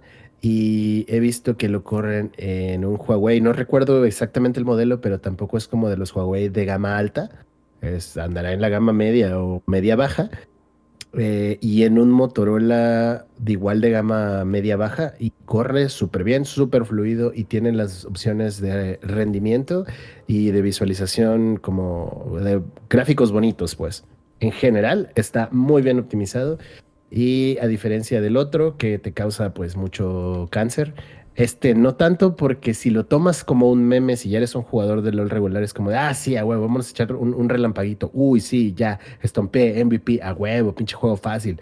Y si pierdes, es como de, ah, pues ya perdí, güey, fueron 10 minutos, 15 minutos, güey, o, me la metieron en 7 minutos, güey, no pasa nada. No te enojas, güey, porque solo fueron 7 minutos de tu vida y no 45, ¿sabes? Entonces, si tienen móviles y son jugadores de móviles, denle una probada a Wild Rift, les va a gustar. Y si son jugadores de LOL ya y se odian como yo, vayan y muy probablemente van a tener esa sensación de empezar a jugar League of Legends de nuevo. Y la verdad es que se siente bonito. La verdad se siente chido. Yo sé que dices que se siente bonito, pero es como decir, esta nueva versión de la heroína es Sí, pero te voy a decir cuál es la gran diferencia, güey. Aquí no se puede flamear. Porque no hay chat, no hay chat escrito. No hay chat escrito, güey. por Te ahora. pueden güey. flamear con alertas. Ajá. Y está la opción también de chat de voz. Y tú decides si quieres entrar al chat de voz. Y hasta el momento, escucha, hasta el momento no he estado en ninguna partida que haya tenido el chat de voz activo. A ver, Nadie tiene el chat de voz activo, güey. Tú, tú que eres, tú que eres todo un pro, güey, todo un señor de League of Legends. ¿Qué tan noobs está la comunidad de Wild Rift? Está muy tierna, güey. Donde Sí. yo, que no soy jugador de celular, o sea, yo no juego en celular. Me canso y he tenido, güey, he, he tenido de mis plays, güey. He tenido mis plays así. Hay cosas a las que no me termino de acostumbrar y una de ellas es como, ah, si tú le das clic al icono del campeón enemigo, Ajá. le generas el focus automáticamente y empiezas a atacarlo automáticamente. Pero si en, en el momento en el que se te salga de rango el campeón o desaparezca en la niebla de guerra, tu campeón se queda quieto. Así, pum, O se para es como presionar el stop, güey. Sí, y entonces tú te quedas como de, güey, no mames, o sea, sí, se, vimos para dónde se fue, síguelo, cabrón. Entonces, ese tipo de cosas a mí me están costando trabajo. Y Ajá. aún así, tengo 25% de MVP en mis partidas. No, y, y- y es que justo por eso lo menciono, porque he visto tus streams de, de Wild Rift y siento que en Wild Rift pones una madriza, güey, que ojalá pusieras en el LOL normal, güey. Sí, a veces pasa también, ¿no? A veces lo hago en el LOLcito normal, pero no tan seguido como es en el Wild Rift, güey. Ah, O sea- güey, es que en el Wild Rift es recetada tras recetada, güey. Güey, Tengo El- 70% de win rate en el Wild Rift. Es como si yo Ya jugara Faker. Murky. En... Es como si yo jugara Murky, güey. Güey, así, así es como cuando yo juego Murky. No, pero. Y dejando a un lado las bromas, yo creo. Creo que Riot se había tardado, güey.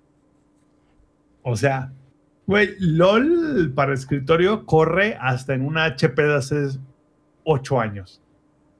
Y corre eh, bien, entre comillas. Puedes jugar a Entonces, 30 frames. es, pero juegas, güey, ¿no? O sea, que creo, creo que al final del día es lo importante.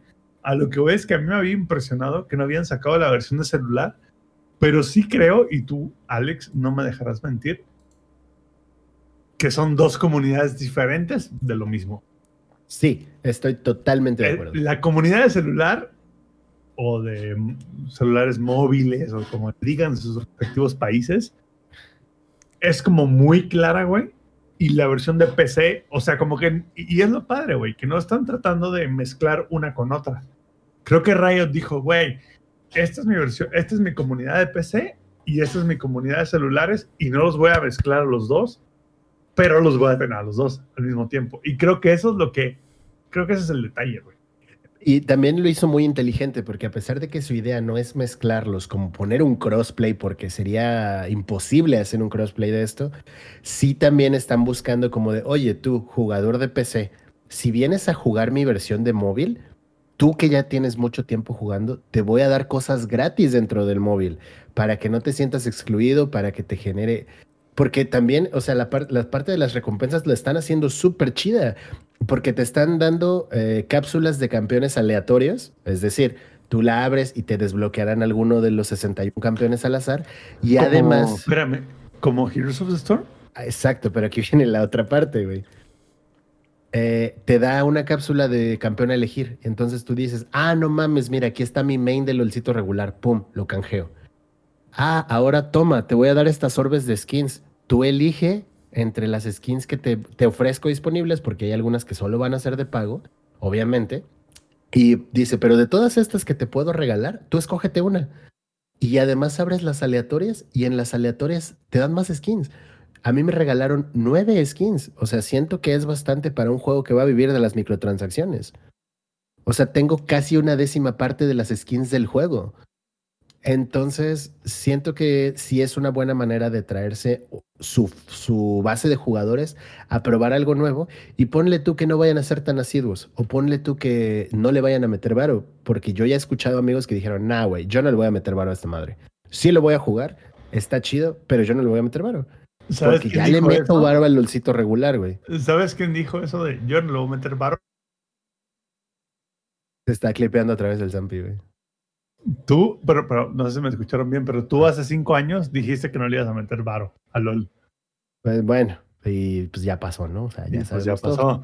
Entonces, no, pero mi, mi, punto es, le están dando, güey, al clavo a la estrategia de negocios. Sí, claro, sí, lo están haciendo súper bien, güey. Y eh, hablábamos también de eso con mi carnala y es como de, güey, ¿en qué momento Blizzard se hizo pendejo?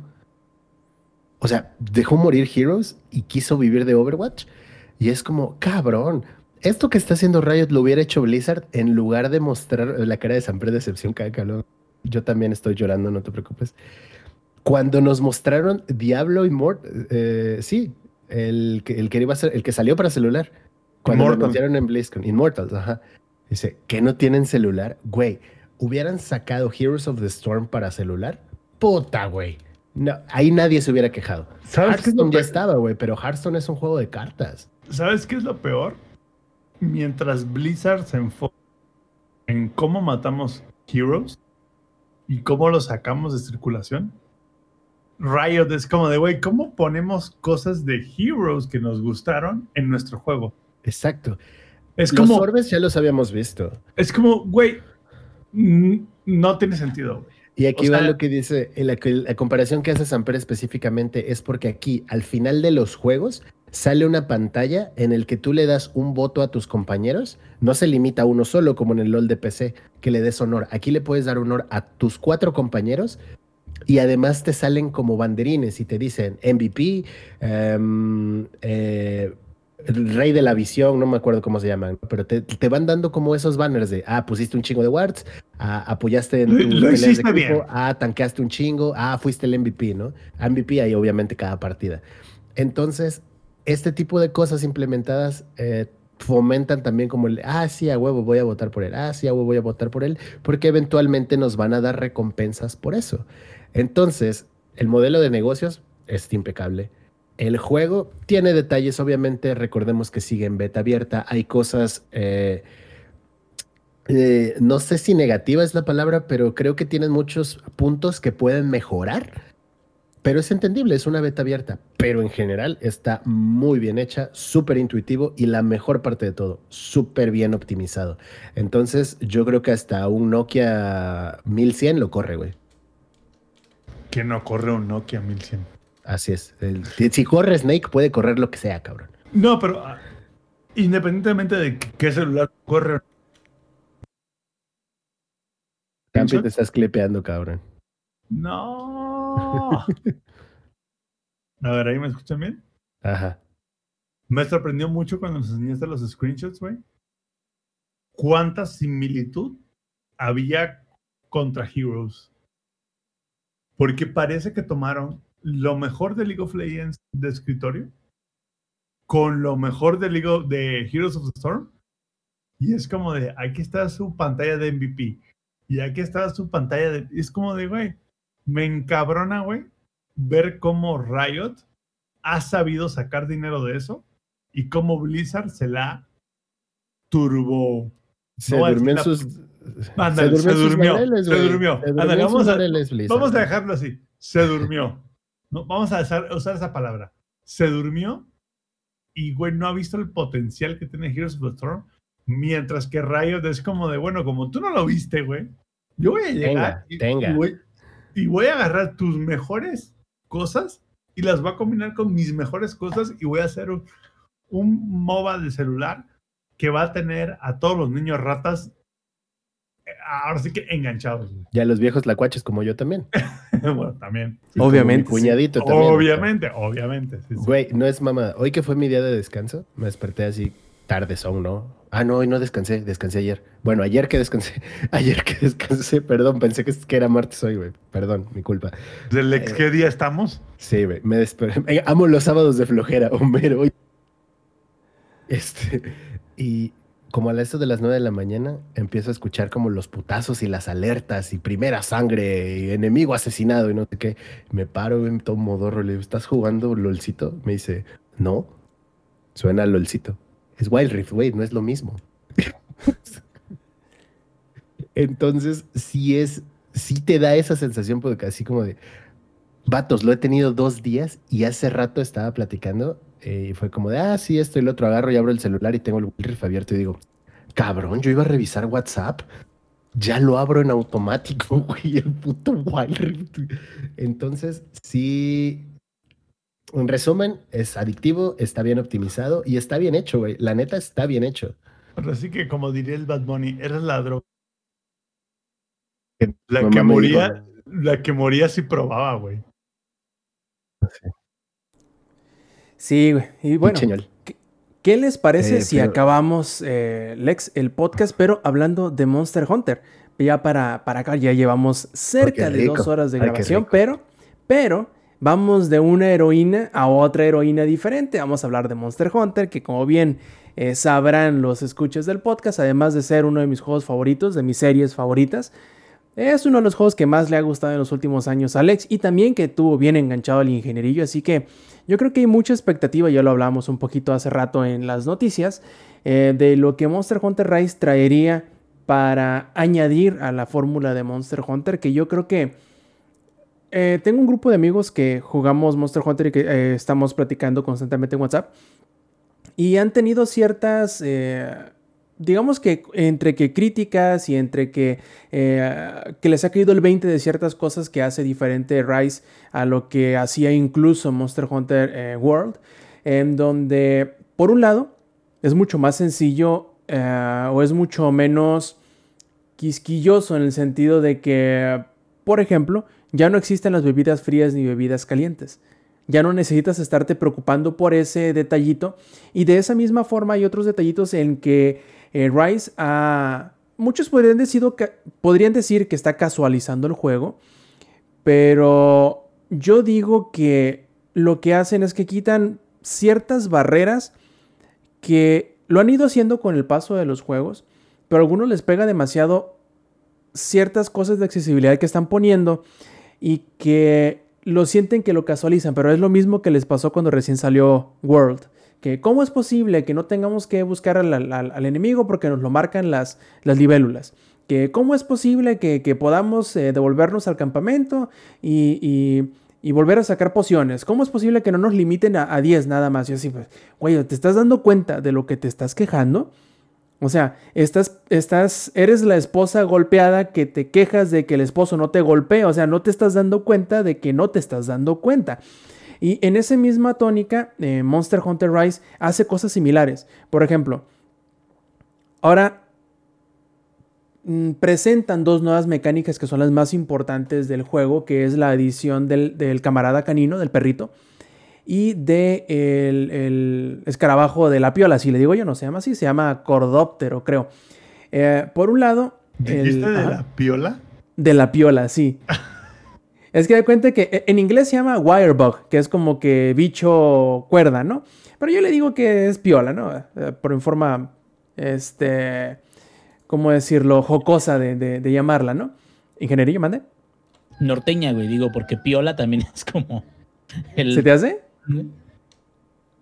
Pero bueno, si ustedes dicen, yo les creo. Eh, lo del perrito ayuda en muchas cosas. Por ejemplo, te ayuda a que no te... Primero a llegar más rápido a las partes donde están los enemigos. Eh, segundo, a que mientras vas corriendo encima del perro, obviamente, no gastas estamina.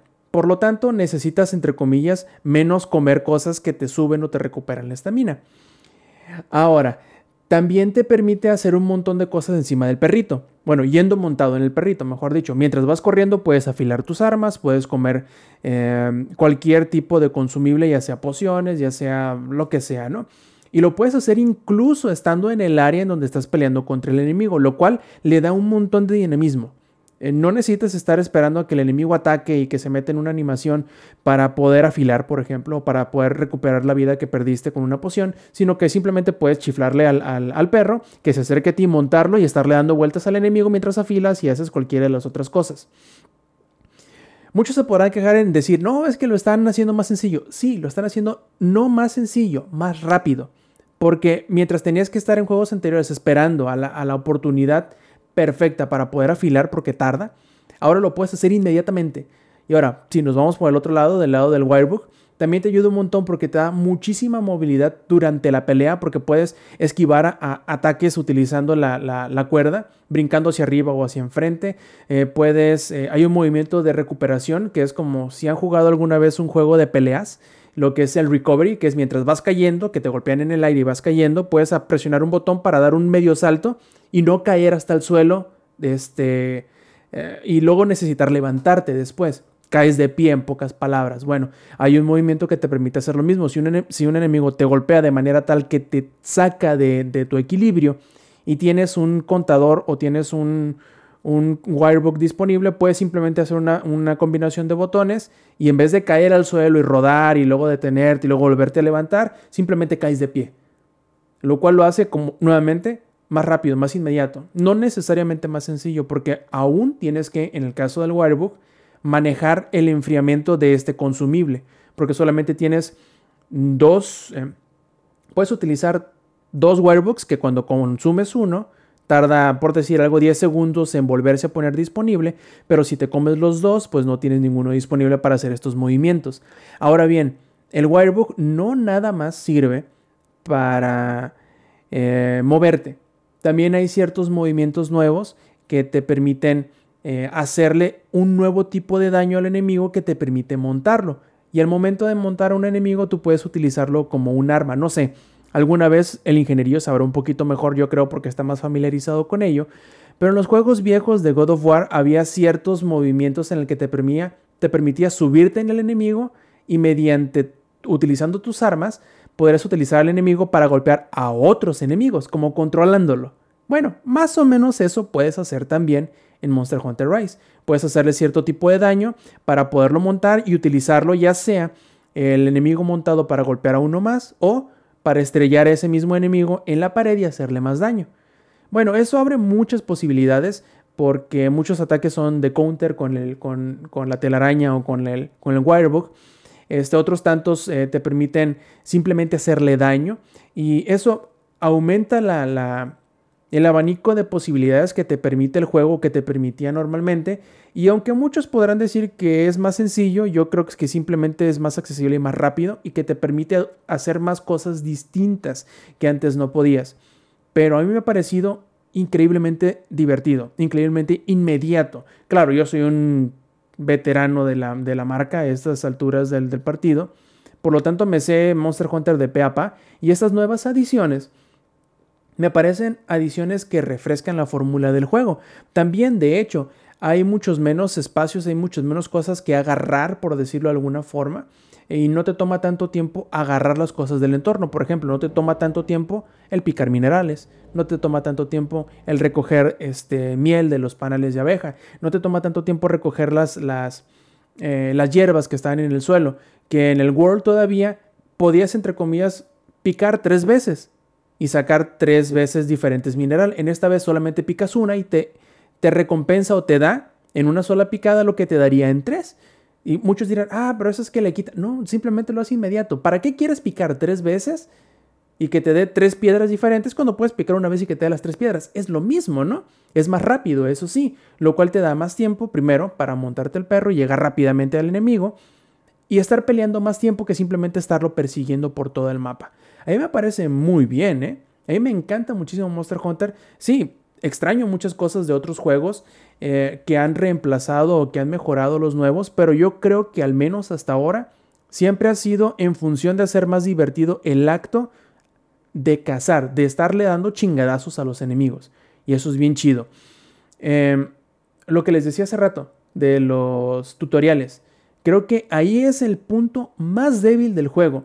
Mientras que World y Lex a lo mejor no me dejará mentir, y hace perfectamente World, o hace muy bien, porque perfectamente no creo, muy bien, es el irte escalando de a poquito en poquito la, las cacerías y las mecánicas, irte las presentando a lo largo, vamos a decir, de 12 horas, para que al final de esas 12 horas digas, ok, ya estoy listo, ya sé cómo voy a cazar, ya sé de qué manera voy a mejorar mis armas, mi armamento, cómo fabricar mis conjuntos de armadura para eh, aprovechar los efectos, etcétera, ¿no? En este no. En la primera hora te avientan el, libro así con, con el texto de los tutoriales y bueno, vas. También lo hace Word, Con todo y portada, güey, te lo avientan. Sí, no, y no, en la portada te le dicen, mira, dibújala, cabrón. Aparte. Este, es cierto, Monster Hunter World también lo hacía, te tiraba el texto, pero además de tirarte el texto, no sé, Lex, si te diste cuenta que te, te explicaba y luego te ponía a hacerlo inmediatamente. Sí. Te decía, eh, te decía, ah, la, técnica o la, mecánica de, estrellar a los enemigos contra elementos en el ambiente que les hacen daño o los atrapan, ¿no? Y te ponía el Jagras y te ponía en una parte en específico al Jagras de donde lo puedes estrellar contra un árbol y que se enredara, por ejemplo. Y dices, ok, ya caché.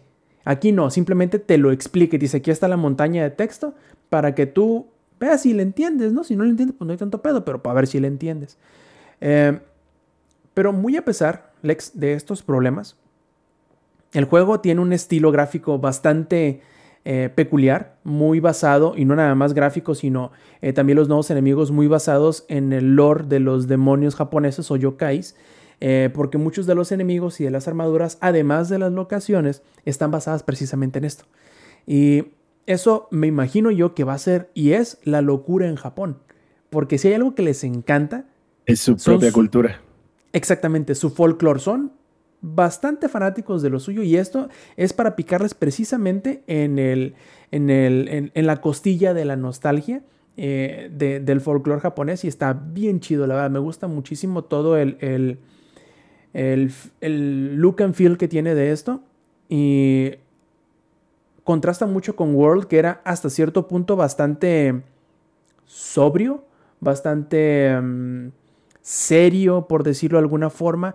Creo que lo hicieron de esta manera en aquel entonces para... Esa era una chulada.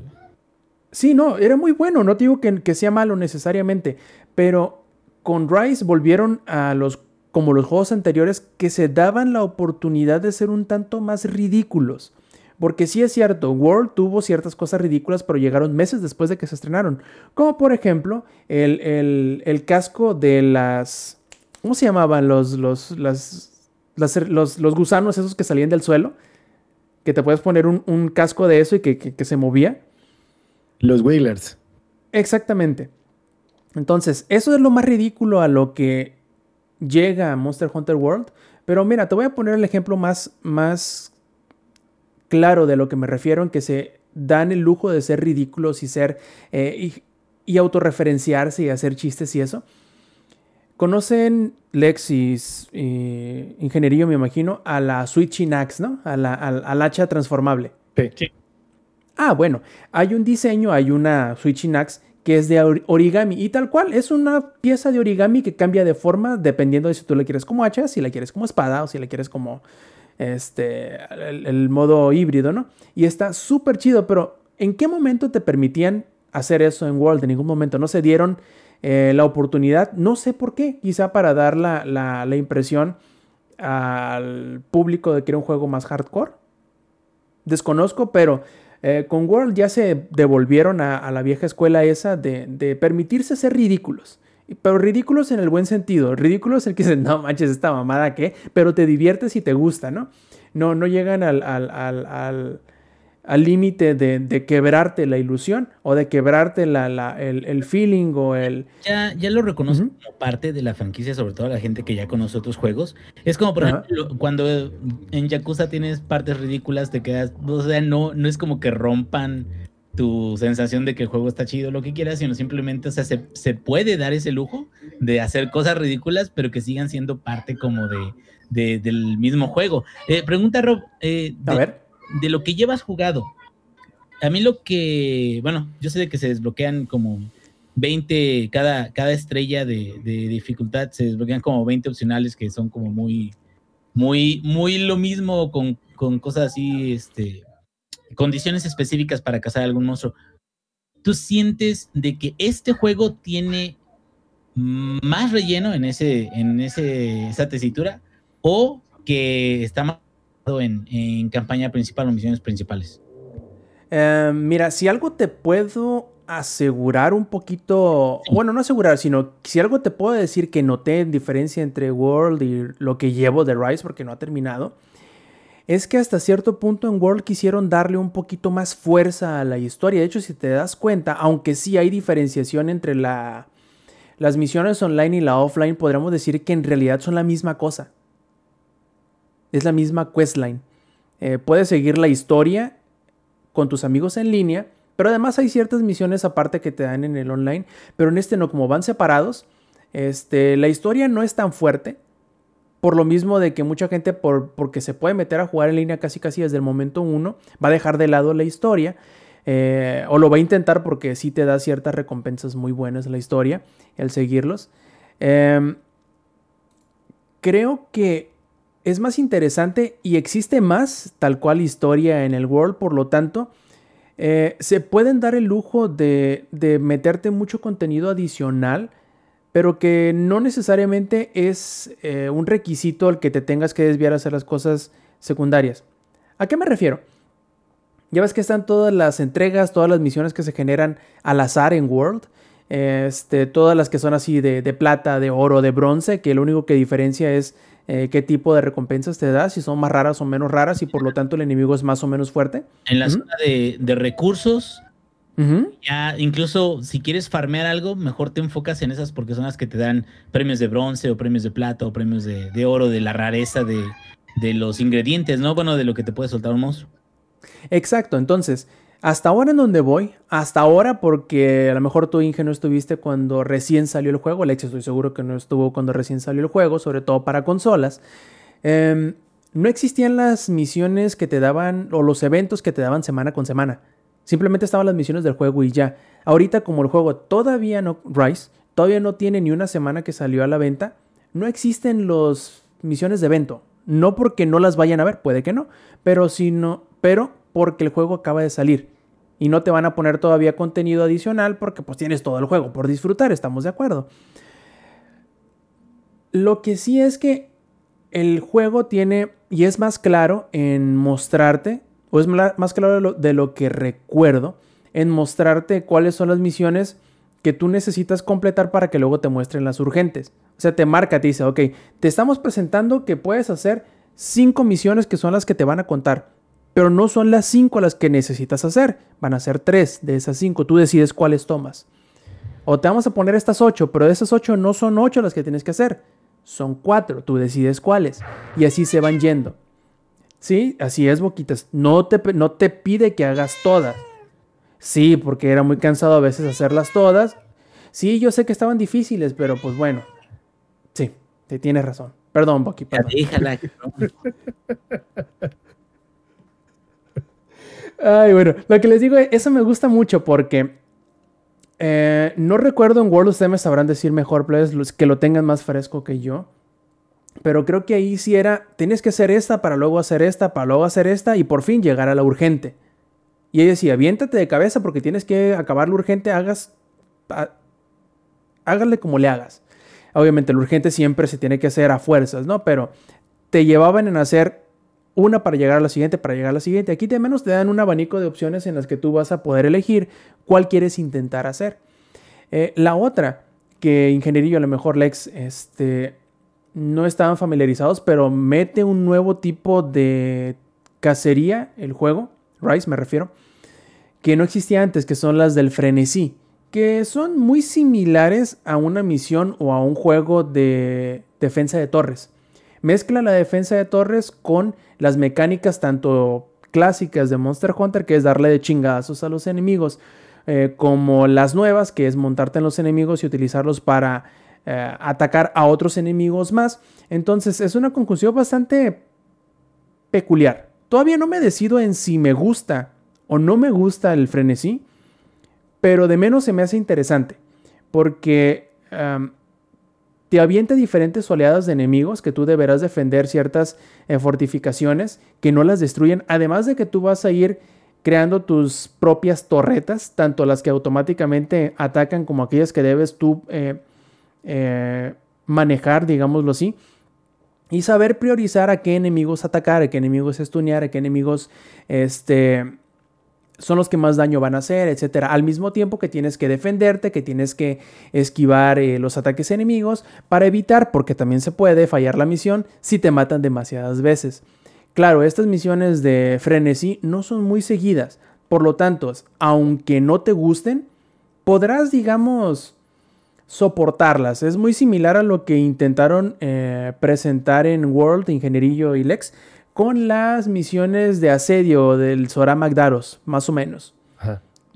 Entonces, si son molestas, muchos podrán decir, ay, es que no me gustaban. Pues sí, pero no son tantas, ¿no? Son dos misiones, es una misión cada caída de casa, por lo tanto, no es tan grave, aunque sí, es un elemento que se deberá tomar en cuenta y que a muchos, indudablemente, no les van a gustar para nada. Pero yo creo que el fuerte de esas misiones del frenesí son en multiplayer porque son bastante caóticas y el momento de ser caóticas lo hacen divertido porque, sobre todo si estás jugando con tus amigos, es tratar de, coordinar quién pone, quién quita, quién ataca, quién monta. Entonces es bastante divertido porque es muy caótico. Ya me tocó jugar en línea este, con Puga, creo que fue ayer precisamente la, la de frenesí en multijugador. Y la verdad, muy sinceramente, a pesar de que todavía no me decido en si me gustan por completo o no el frenesí, debo de confesar que me divertí muchísimo con ella. Oye, ¿y él ya se decidió hacerse una armadura o sigue con la de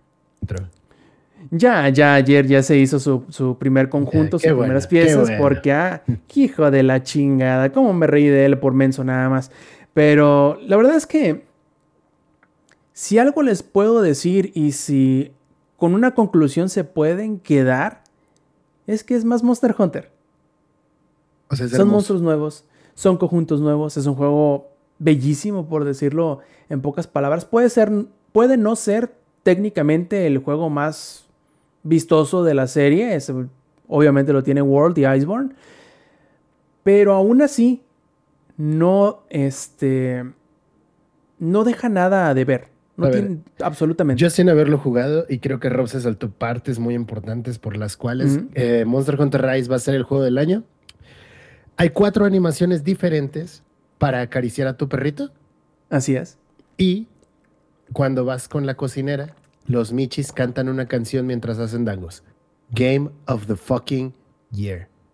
Así I rest my case, se los dejo ahí, nada va a superar eso, no me importa. Es, ahí está Boquitas cantando la canción de los dangos, obviamente. Así es. Entonces, Boquita se une al, coro de los dangos y con eso se los dejo ahí sobre la mesa. Si creen que hay algún juego que vaya a poder superar cuatro animaciones diferentes de acariciar a tu perrito y la canción de los dangos, eh, me mandan un tweet para que lo revisemos con el equipo correspondiente y pueda eh, mandar su solicitud a la basura. Exactamente. No, como les digo, es más Monster Hunter y eso nunca es malo. Las nuevas mecánicas yo creo que le agregan muchísimo, sobre todo porque como te permiten cambiar, en el sentido de que hay dos diferentes movimientos con... Eh, vamos a suponer, los movimientos especiales de, The World, tienes dos para elegir que tú puedes intercambiar al que más te guste de tu arma y además tienes dos movimientos también que utilizan el, el, Wirebook y que tú lo puedes igual elegir. Al principio están fijos, solamente puedes usar el primero que te dan y el primero que te dan de las dos opciones, pero un poquito más adelante te permiten ya elegir tú si te quieres quedar con esa, eh, si te, te, gusta más la, siguiente que te presentan e incluso no estoy seguro, pero puede ser que hayan más movimientos o que se vayan a agregar más, si son los únicos dos que hay, que se puedan agregar más eh, como contenido descargable gratuito que va a tener Van a, van a agregarse nuevos enemigos, van a agregarse, no sé, a lo mejor quizás hasta nuevos mapas, eh, pero sí van a estar eh, actualizando semana con semana,